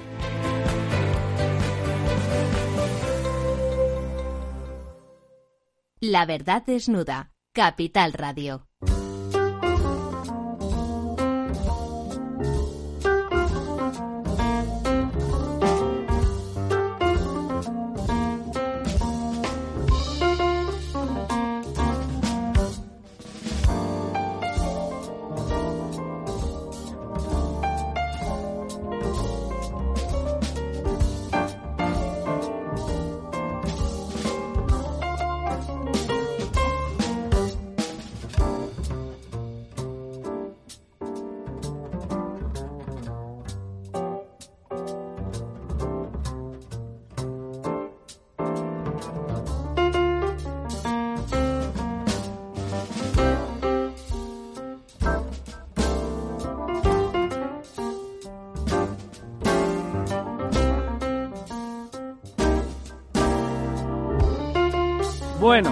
Aquí estamos de vuelta, nos hemos retrasado un poquito con nuestro siguiente invitado, que, con el que vamos a hablar de un tema que lleva semanas preocupándonos y que llevará meses preocupándonos en el, en el futuro. Don Javier, ¿cómo andamos? Buenas noches, pues eh, muy bien, aquí escuchándoos a vosotros. Disculpa, disculpa el retraso, pero con estas cosas de la política exterior, que es como jugar, es como jugar a, a la guerra o a lo contrario, ¿no? O a evitarla, se de golpe se vuelve uno como como a la infancia. Don Javier García Breva es un, un, experto en temas energéticos que fue director del IDAE y, y, bueno, con el que con el que queremos con el que queremos comentar particularmente eh, qué pasa con los gaseoductos, qué, significa eh, la crisis esta, no, es energética, pero sí de precios de la energía. ¿Qué, ¿Qué, singularidades tiene España en esa crisis cuando no dependemos de como el resto de Europa de los gaseoductos que vienen de Oriente, sino los que vienen del norte de África? Con él vamos a hablar de todo eso, pero como siempre con nuestros invitados le vamos a dar a don Ramón brevemente la palabra para que haga una presentación eh, académica más formal de nuestro invitado. Muchas gracias. Eh, bienvenido, Javier. Esta es tu casa con la mesa redonda de la verdad desnuda. Y yo querría destacar tu, eh, desde que escribió Camilo José Cela su libro, a mí la palabra alcarreño me inspira una especie de, sensación muy importante. Eres alcarreño, y has sido diputado por la provincia de Guadalajara en la séptima y octavas legislaturas.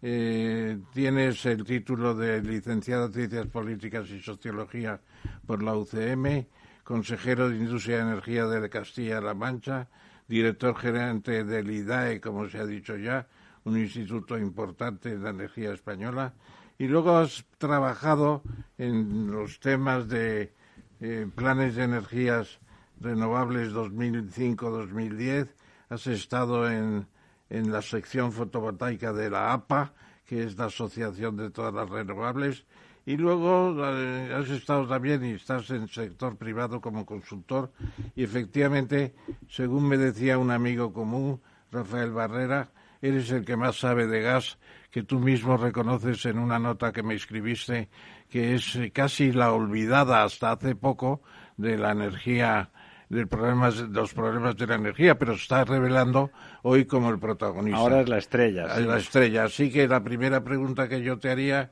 es muy sencilla. Eh, ¿Qué está pasando?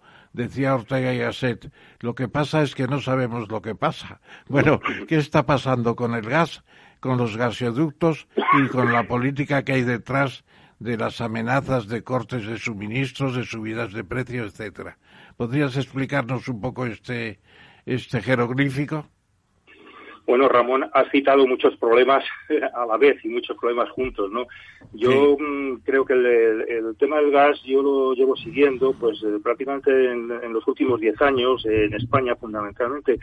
Y yo creo que lo, que lo primero que habría que decir es que el gas es el, el, el talón de Aquiles de la economía europea y la española, evidentemente. Eh, en el caso de la Unión Europea, pues que, y de España, no tenemos eh, gas en, el territorio europeo, no hay eh, reservas de gas en ningún sitio. Entonces, una buena parte de Europa, a partir de, de Francia hasta el norte importa el gas fundamentalmente de, Rusia y nosotros, España, pues lo importamos de, Argelia mayoritariamente. Ha habido un esfuerzo importante en España de diversificación de fuentes de suministro, pero mm, aún así la dependencia del gas argelino sigue siendo importante.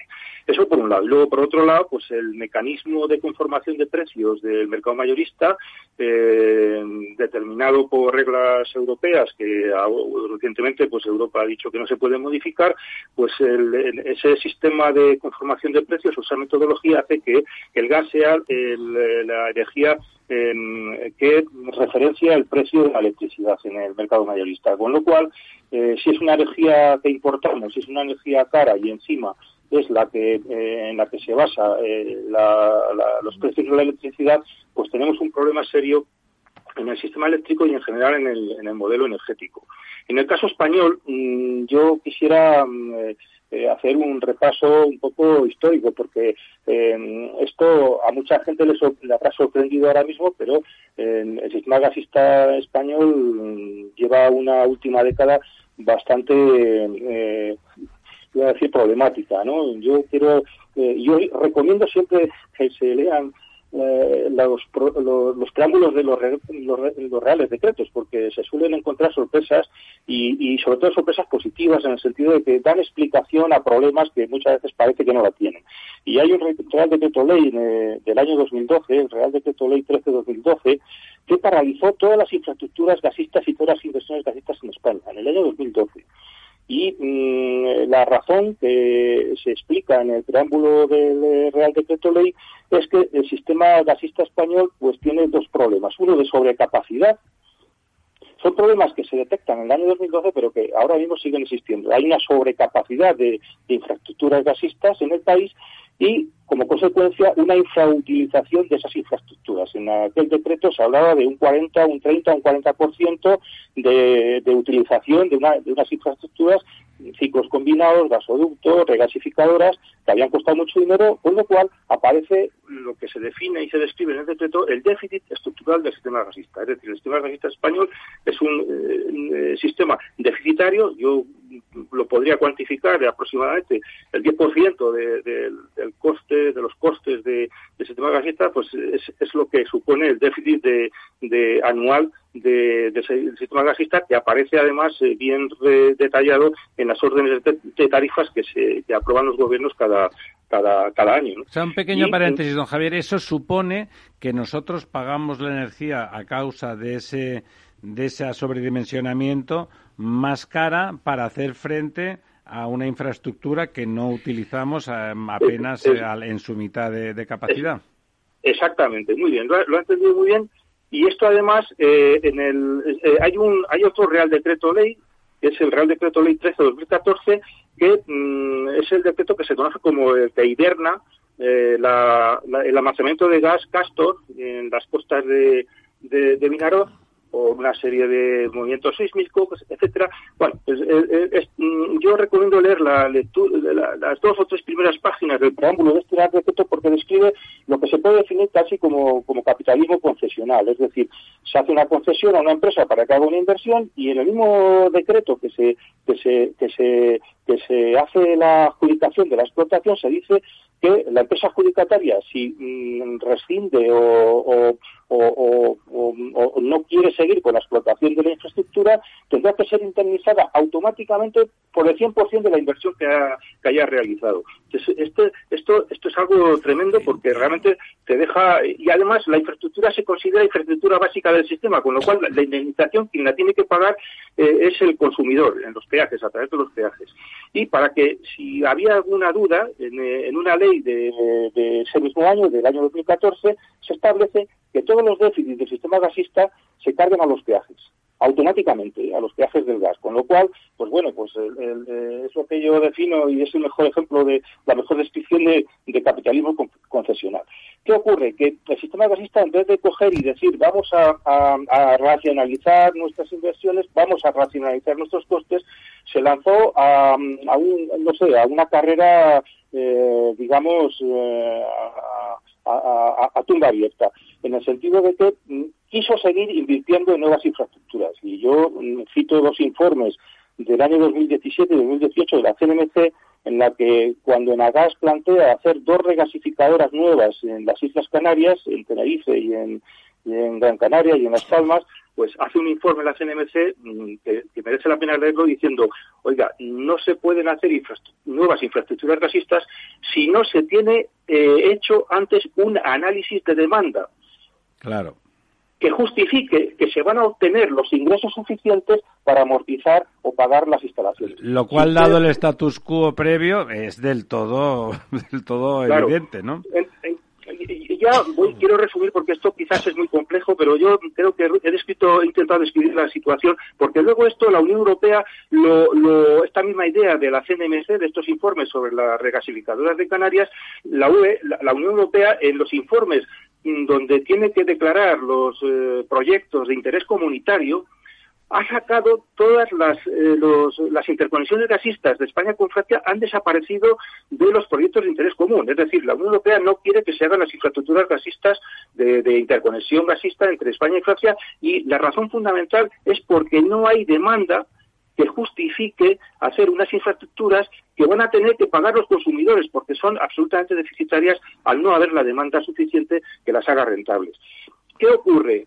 Eh, eh, a la vez que cuento esto, cuento otro mm, eh, fenómeno paralelo que ha pasado en los últimos años y es un fenómeno de depreciación de, me, escucháis, ¿no? Sí, sí, perfectamente.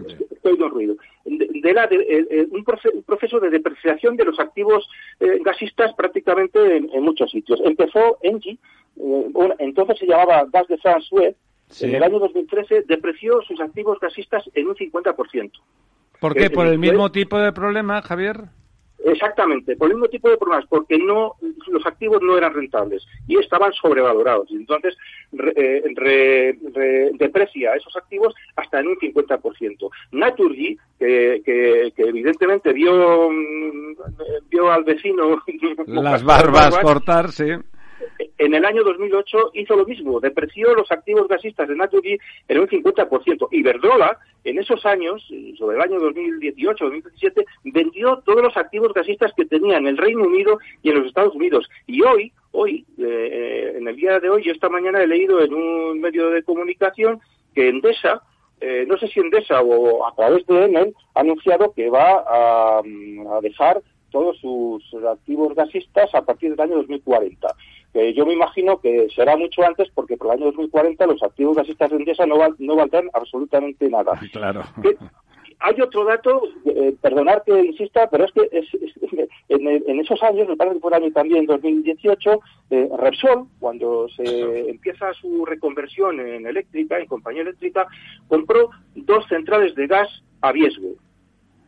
Las dos centrales de gas estaban valoradas aproximadamente en cerca de 800 eh, millones de euros. Bueno, pues el precio de la compra de Repsol a Viesgo de esas dos centrales fue un 86% menos. Fueron 110 millones de euros, es decir, una depreciación de esos activos de casi un 86%. Yo creo que esto retrata un poco la situación en el sentido de que eh, ha sido el, sector gasista un, sector que incluso yo recuerdo sobre el año 2015-2016 que los, dirigentes de Nagas y tal plantearon que, España fuera una especie de intermediario de, para vender el gas argelino a toda Europa. Y, Los tiempos de Durán Farrell, ¿no? De Durán Farrell. Que aquello, aquello, pues a mí me llamó mucho la atención. Dije, bueno, estamos jugando con fuego, porque si el gas fuera nuestro, vamos a hacer un comercio a España nuestra. Pero hombre, el gas es argelino y ya sabemos lo que está pasando con Argelia, que Argelia cuando quiere sube los precios del gas. ¿eh? Es delicado, es, un estado delicado, sí. Lo, lo sube son atrás. Y entonces eh, ahí España no solamente está dependiendo de las importaciones energéticas, sino que está eh, absolutamente indefensa ante las decisiones que tome el, gobierno argelino. Este es el retrato un poco de la situación de, con respecto al gas.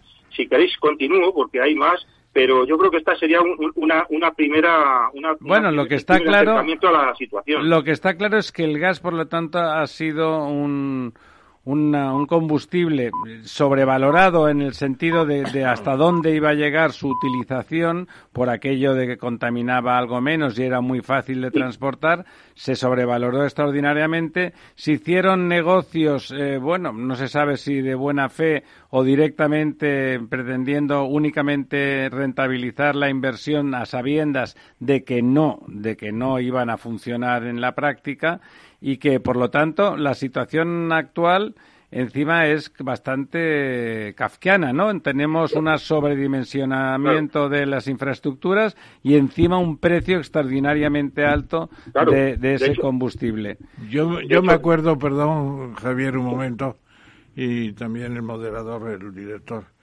Yo me acuerdo de los tiempos que he citado de Durán Farrell, fundador de Catalana de Gas, que era una empresa bien planteada, eh, por lo menos para su propio beneficio, y luego se además se hace con el con todo el juguete, prácticamente se hace con todo el dominio del mercado. Pero la pregunta se refiere a hoy, a hoy. ¿Tendríamos suministro suficiente de gas con lo que llegan por los dos gasoductos, uno del Estrecho y el otro, me parece que es Orán, Almería, ¿no?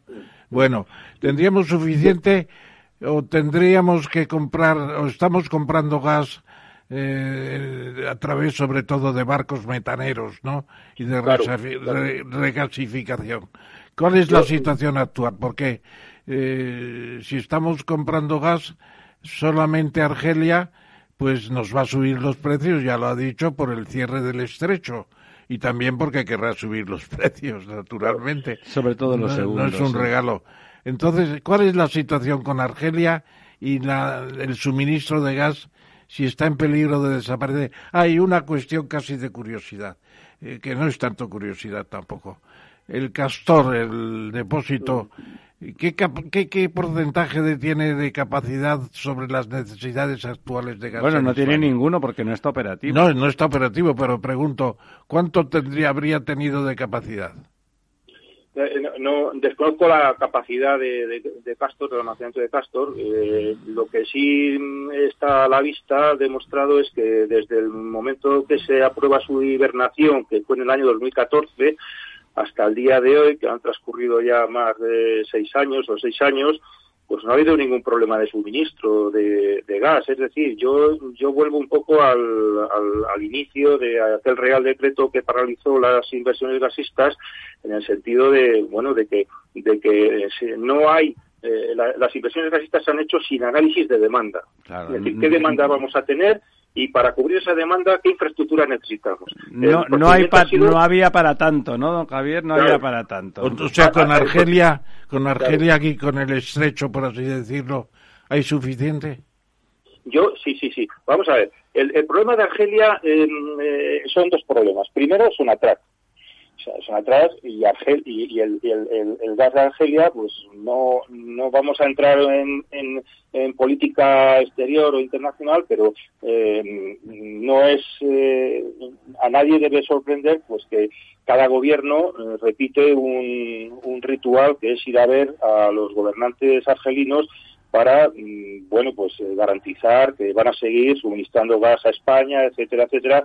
Cada cambio de gobierno, una de las visitas obligadas es a, ver al gobierno argelino y todos los presidentes del gobierno han hecho lo mismo apoyando pues eh, los intereses de Nagas o de Naturgy y los intereses realmente de toda la sociedad española porque el gas argelino pues, es necesitamos, necesitamos de todas formas el sector gasista ha hecho un esfuerzo muy importante en diversificar las fuentes de suministro es decir se importa gas de Rusia se importa gas de Estados Unidos se importa gas de Qatar, se importa gas de Nigeria es decir que, hay más fuentes de suministro lo que pasa es que no ha sido suficiente para rebajar el, importante porcentaje de, importación de Argelia, que sigue estando entre cerca del, 50%, que es un porcentaje excesivo. Pero bueno, ese mismo problema lo tiene Alemania con Rusia y, es un problema que es difícil de, de, soslayar.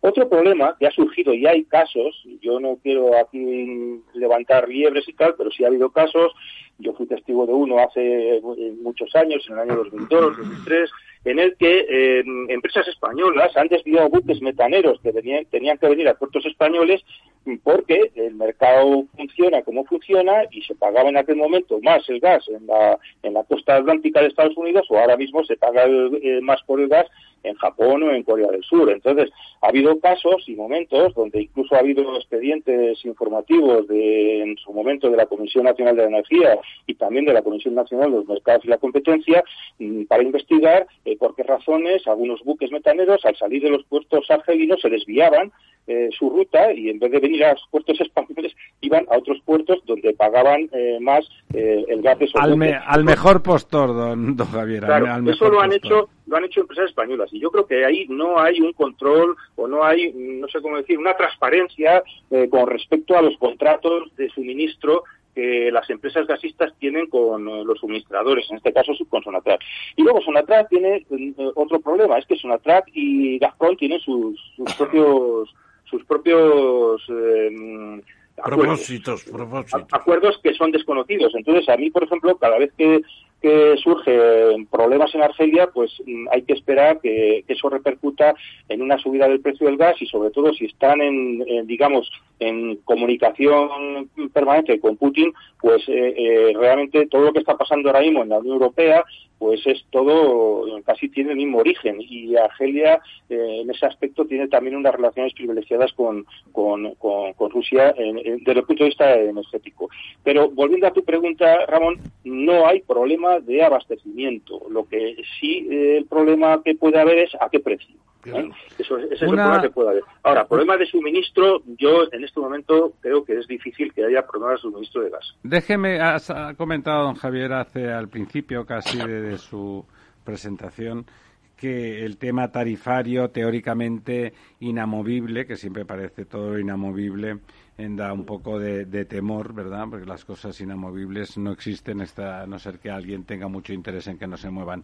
Entonces, un, día, no hace mucho, en una comida privada que teníamos don Ramón y yo con don Luis del Rivero, nos comentó que, en su opinión, el, el, modelo tarifario actual energético deviene de las necesidades que, que la política de cierre de nucleares y de voluntad inicial de acabar con la quema de carbón les daba a las, a las energéticas alemanas y que para poderlas compensar eh, Merkel y sus gobiernos eh, promovieron ese tipo de tarifa que evidentemente con, con esa medida de que el último, el último eh, escalón es el que marca el conjunto, se pudieran resarcir de los déficits que, le, que les inducía tanto el cierre de las nucleares como la eliminación de un carbón barato que les venía de Polonia, ¿no? Eh, ¿Está usted de acuerdo con eso o no mucho? No, no, no por una razón, por una razón de, calendario, de fechas. La, la metodología de conformación de precios del mercado mayorista es muy anterior a la decisión de Angela Merkel del cierre nuclear en Alemania, que es a partir del 2011 de, los accidentes de Fukushima.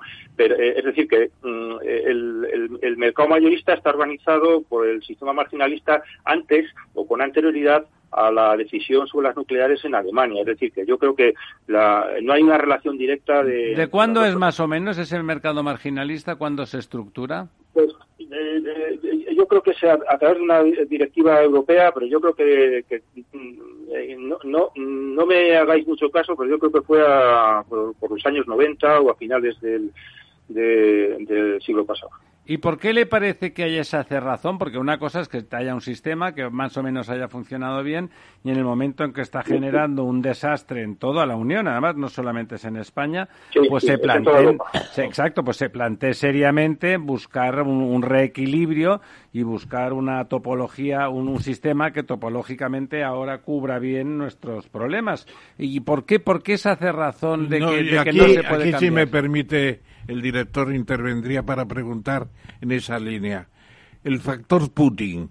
Putin ha contribuido a la elevación del precio del gas a través de sus medidas restrictivas de oferta, de parar el, el, gasoducto del Báltico y de presiones sobre qué sé yo, sobre Bielorrusia, incluso indirectamente sobre Ucrania. Don Javier, ¿cuál, si, no le importa, conteste en el, en el orden, o sea, primero... pero el factor Putin.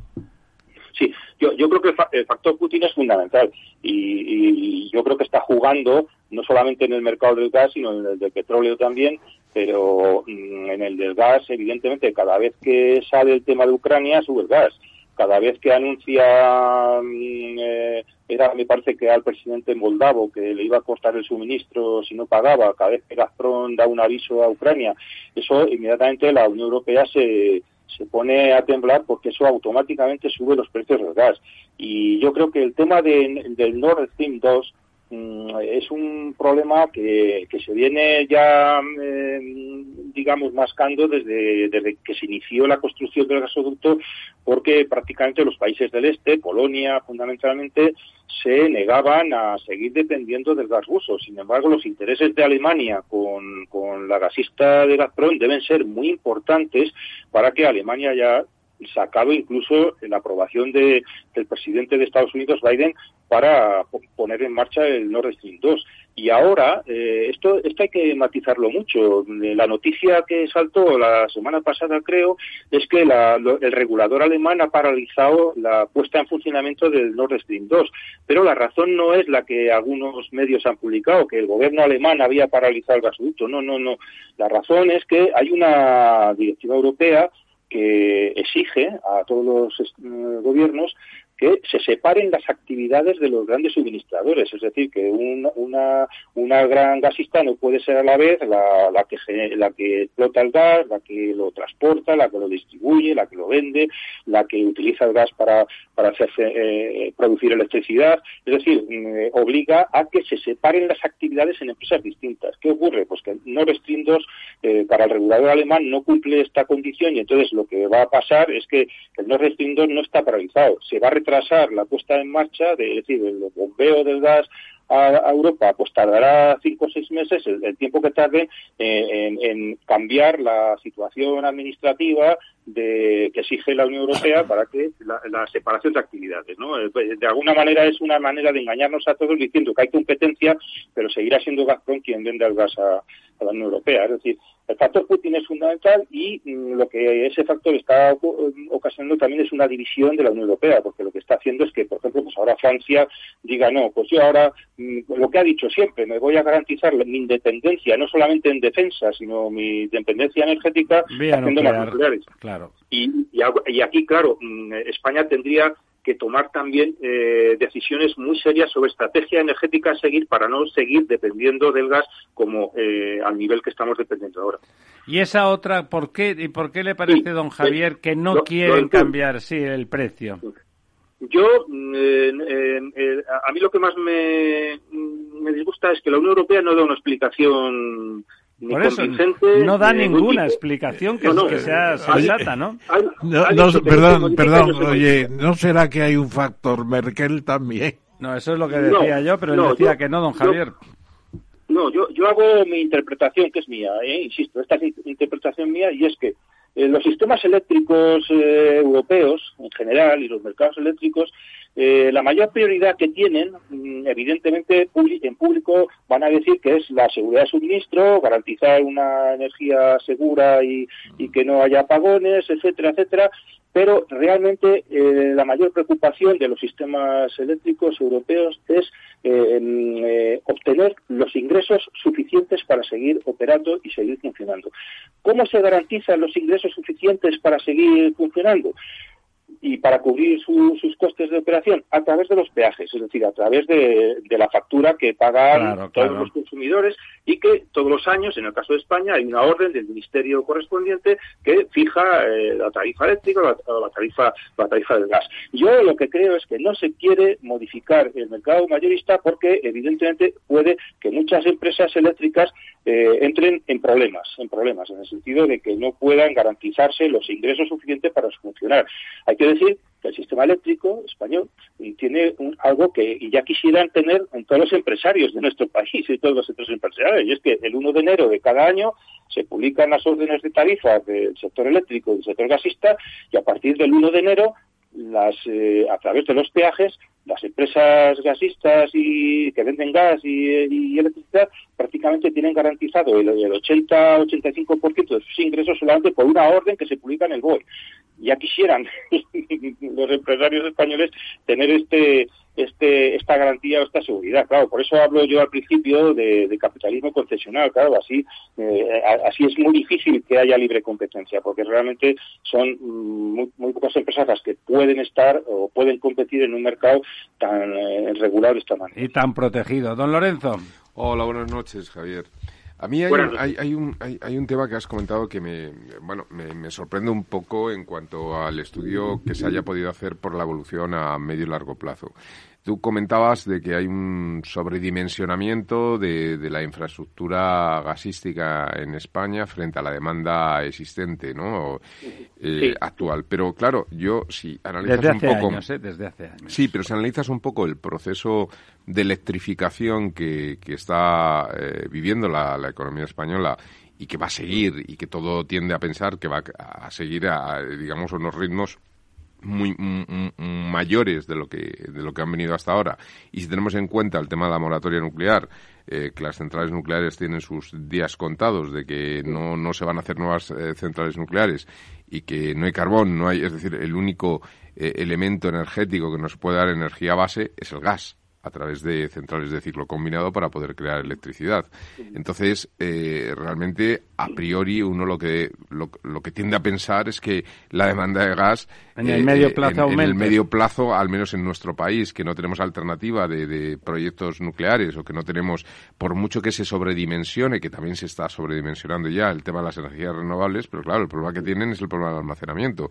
No nos permiten dar esa energía base, ¿no? Entonces, a priori, eh, parece que, efectivamente el gas eh, es, es, un elemento absolutamente estratégico para nuestro país y parece difícil pensar, es decir, que, que, me da un poco de miedo el pensar que aunque ahora puedan estar eh, sobredimensionadas esas infraestructuras, el abandono de las mismas, es decir, el, dejarlas por sobredimensionamiento, al final la puesta en marcha, la, la, la, vuelta a poner en marcha, a veces ocurre en muchas de estas infraestructuras, se haga, se haga eh, inviable, ¿no? Y, y, y nos quedemos, eh, que pasemos del sobredimensionamiento a una, a una escasez. Eh, ¿Esto es posible? Vamos a ver, eh, yo he estado hablando del pasado, es decir, sobre todo lo que ha pasado en los últimos diez años, eh, los términos del déficit estructural del sistema gasista, de sobrecapacidad, infrautilización, no son términos míos, son del términos que han, salido publicados en el BOE y de los informes de la, CNMC. ¿Qué va a pasar en el futuro? Pues bueno, en este momento, en este momento, no, no, no tengo los, los datos del 2021, pero hasta el año 2020, el, el 2020 con la COVID se puede analizar como queráis, pero hasta el año 2019 los datos de, los datos de red eléctrica es que la demanda eléctrica y lo mismo se puede decir de la demanda gasista en España prácticamente está, eh, digamos, mm, no voy a decir paralizada, pero está al mismo nivel de hace 10 años. Es decir, la demanda eléctrica y la demanda de gas prácticamente está estable en los últimos 10 años. ¿Qué es lo que puede pasar en los próximos años? Pues bueno, ahora esto, esto ya es eh, entrar en otro debate que no es el del gas, el del sino decir, bueno, ¿qué mix energético quiere España para el futuro? Eh, hay un documento que es el mm, PENIEC, el Plan Nacional Integrado de Energía y Clima, por decirlo de alguna manera. Yo creo que es el único instrumento de planificación energética que, se ha hecho más reciente y se mandó a Europa y ahí se cuenta con que hasta el año 2030 se cuentan con los 26.000 megavatios o los 26 gigavatios de las centrales de gas, se cuentan con ellos en el mix, eh, en el mix de generación española hasta el año 2030 por lo menos. Es decir, mm, y de, y de todas maneras, eh, en este momento, cuando hay un incremento de la demanda, esto se ha leído estos días en los medios, que parece ser que a mí estas cosas también me dan mucho miedo. Eh, parece ser que tres centrales nucleares van a parar a la vez para hacer su recarga anual, lo cual me parece un disparate, pero bueno, van a sí, sí, está planteado eso, así. Y, entonces se decía, se decía en las informaciones periodísticas que iba a ser un buen momento para que las centrales de gas que están paradas vuelvan a, operar, eh, porque prácticamente están paradas, es decir, no operan y entonces eh, la sustitución de la energía nuclear ahora mismo le sale más rentable a las compañías eléctricas y más rentables que usar gas y ahora seguramente que esa parada de las nucleares será sustituida por gas, con lo cual contribuirá también a elevar los precios de la electricidad. Lo que quiero decir con esto es que el, este, a pesar de lo que he explicado, de lo que ha pasado en estos últimos 10 años, todavía el sistema gasista va a tener todavía un... Eh, alguien lo llama que es la energía de la transición energética y yo creo que es al revés, es una energía de transición. Eso Seguramente en los próximos años todavía será necesaria, pero yo apunto algo que va a pasar eh, en los dos próximos años. Es que la Unión Europea anunció, el, no sé si fue el pasado mes de julio, eh, un nuevo paquete llamado Fit for 55 como la Unión Europea ha elevado sus objetivos de, reducción de emisiones para el año 2030, pues eh, ha, empezado ya la maquinaria de Bruselas a revisar todas las directivas europeas para adaptarlas al nuevo objetivo de reducción de emisiones. Y entonces, eh, lo que hasta ahora parecía que era muy exigente de, en, los términos de que se plantea la reducción de emisiones en, los edificios, en el transporte, en los vehículos, en la industria, bueno, pues eh, se va a incrementar. Es decir, la revisión de la directiva renovables, de, eficiencia energética de edificios, eh, del mercado eléctrico, va a ir a los objetivos de reducción de emisiones. Don Javier, eso al gas no le favorece. Don Javier, vamos, nos quedamos con ganas y usted también, por lo que veo, de, de, continuar, de continuar. Es más, le vamos a invitar porque realmente tiene usted una visión amplia crítica y poco sectaria sobre todos los temas energéticos de, nuestro país y de nuestro y de nuestros socios europeos. Eh, pero el tiempo nos apremia. Don Javier muchísimas gracias por, por estar con nosotros y vamos y le, le contamos con ustedes para, para las próximas semanas. Un abrazo. De acuerdo. Un saludo un saludo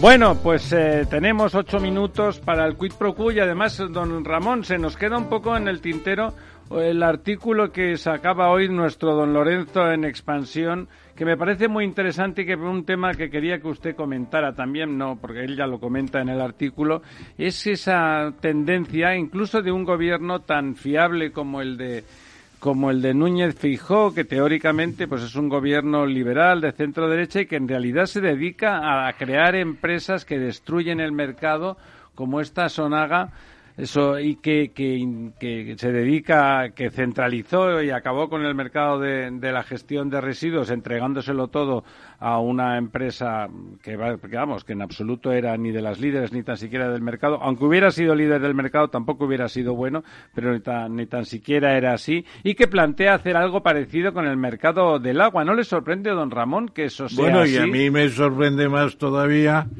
que estando en la oposición Mm, frente al PSOE, que es el que gobierna en toda España, pues no haya habido una nota de protesta por parte de muchos diciendo ¿Pero qué es esto? ¿Galicia va a crear su regulador del agua y España no tiene regulador? Bueno, no es regulador, es una empresa que se va a quedar con el negocio. Pero pues que es, es que es Juan Palomo, yo me lo guiso, yo, Y me, yo lo, me lo como. como, claro. Entonces, yo creo que es lo principal del artículo de Lorenzo, es una protesta por la falta de equidad y de buen gobierno, porque además, como dice usted, ¿cómo es posible que el presidente de la Junta haya pasado a, se ha pasado al enemigo? Sí, sí, ha ha adelantado a los otros por la izquierda, ¿no? Para, para evitar que le hagan de izquierdas, él también hace de izquierdas, ¿no? Desde luego, es una... De una izquierda populista, o sea, se ha quedado... Eh, está muy bien la denuncia pública, muy sana,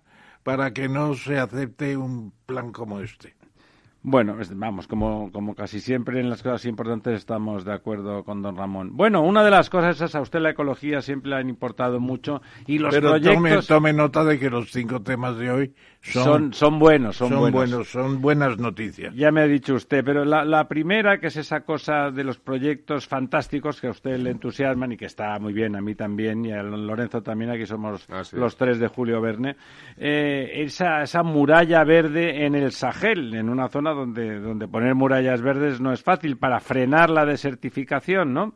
Parece que el Sahel tiene unas minas de agua fósil en el sustrato impresionantes. Agua no va a faltar, lo que falta es mm, recursos económicos. Dinero. Y, y una cosa así, ¿no le parece que en una zona tan inestable será muy difícil? No, yo creo que será difícil, indudablemente. Además, la forestación tienen que hacerla muy diferente entre, qué sé yo, pues Etiopía y lo que es Senegal. Será muy diferente.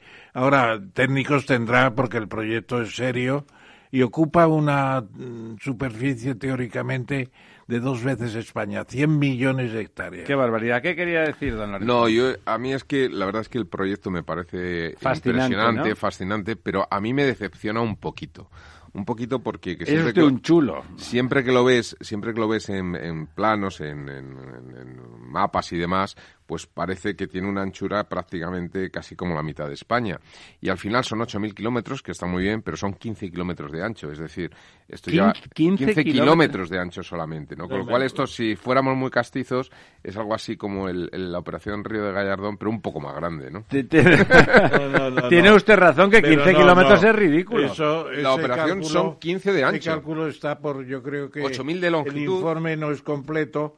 Yo he visto el informe más completo y son 100 millones de hectáreas, que es el doble que España. No, pero O sea en anchura, ¿qué al final, al final el proyecto son 8.000 kilómetros, que es una barbaridad, y por eso salen las hectáreas que Pero salen, no yo que no digo que 15 no. a cada lado, mucho Pero hay más. 15, ki- no, bueno, eh, yo lo que he leído en todas partes, Es a mí fácil, sinceramente, claro, y cuando y cuando y cuando se hacen los planos, pues hay un problema de escala, ¿no? Porque Claro, parece que tienen 8.000 400 kilómetros por 30 kilómetros de ancho, ¿cuánto? No, da? 15, 15. 15 de ancho. 140.000 kilómetros cuadrados. Por 8.000 kilómetros por eh, 15 Por kilómetros 15. son 120.000 kilómetros cuadrados. Que es el Claro. doble de España. Eh, no, es el- que cinco el- veces menos de España. Serán 150 kilómetros entonces, porque si no, no, pero sería... lo, lo No, que no, no, buscas no. por Wikipedia, El- todo, se habla de, de Son- 8.000 la kilómetros y superficie 15 de total ancho. Se ha calculado en 2 millones, 100 millones de hectáreas. Bueno, tenemos, tenemos que, que mirar el asunto porque de entrada Muy no. bien. 100 millones de hectáreas, don Ramón, no es el doble que España. España tiene 550.000 540.000 kilómetros cuadrados. 504.000. Sí, pero son 500. Tiene usted razón, mire, porque son Multi- 500.000 kilómetros cuadrados. Hay que multiplicar por 100. No, no, es que son 100 millones de hectáreas y España tiene 50, se lo digo yo de verdad. No me cabe la menor duda, lo tengo muy claro.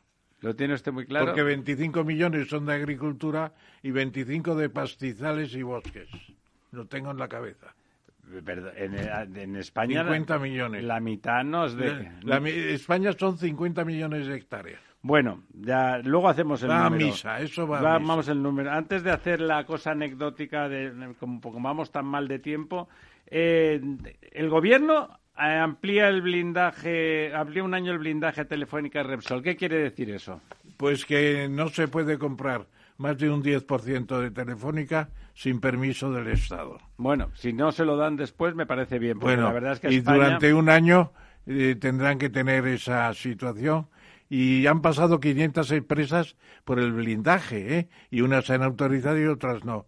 Y lo que está claro es que eh, el caso de Telefónica y de, y de ¿cómo se llama la otra? Eh, Repsol, Repsol. Repsol, está claro que el gobierno no lo autorizaría. ¿Qué le parece a usted ese tema? Hombre, pues yo creo que son dos empresas estratégicas y yo creo que tiene, tiene, fueron dos empresas que se, se privatizaron en su momento y que daba esa opción de oro y, y, a mí me parece que de momento y dada la situación de los mercados es bastante razonable. Ah, yo también estoy de acuerdo. Un tema divertido, divertido y al mismo tiempo de negocio, como siempre para nuestro amigo don Florentino. Eh, va a pujar por modernizar los astilleros de Pearl Harbor. Los mismos del bombardeo japonés del 12 de diciembre. Del 7 de diciembre. 7 de diciembre de 1941. La película. Es una leyenda, tendrá que hacer una película también, Florentino. De algún partido de fútbol. Eh, pero es un Hablan proyecto, de 8.000 millones, no está nada un mal. ¿eh? proyecto de 8.000 millones inicialmente y de 21.000 a largo plazo. Porque además de, de Pearl Harbor está la isla de Guam, que como saben ustedes fue la capital de la Micronesia española hasta 1890. En ese lago español. Lago y bueno, ya es la hora, la hora de irnos. Faltan apenas unos segundos para la medianoche. Eh, amigas, amigos, don Lorenzo, don Ramón, Néstor, al otro lado del cristal. Muy buenas noches. Volveremos a desnudar la verdad el próximo miércoles.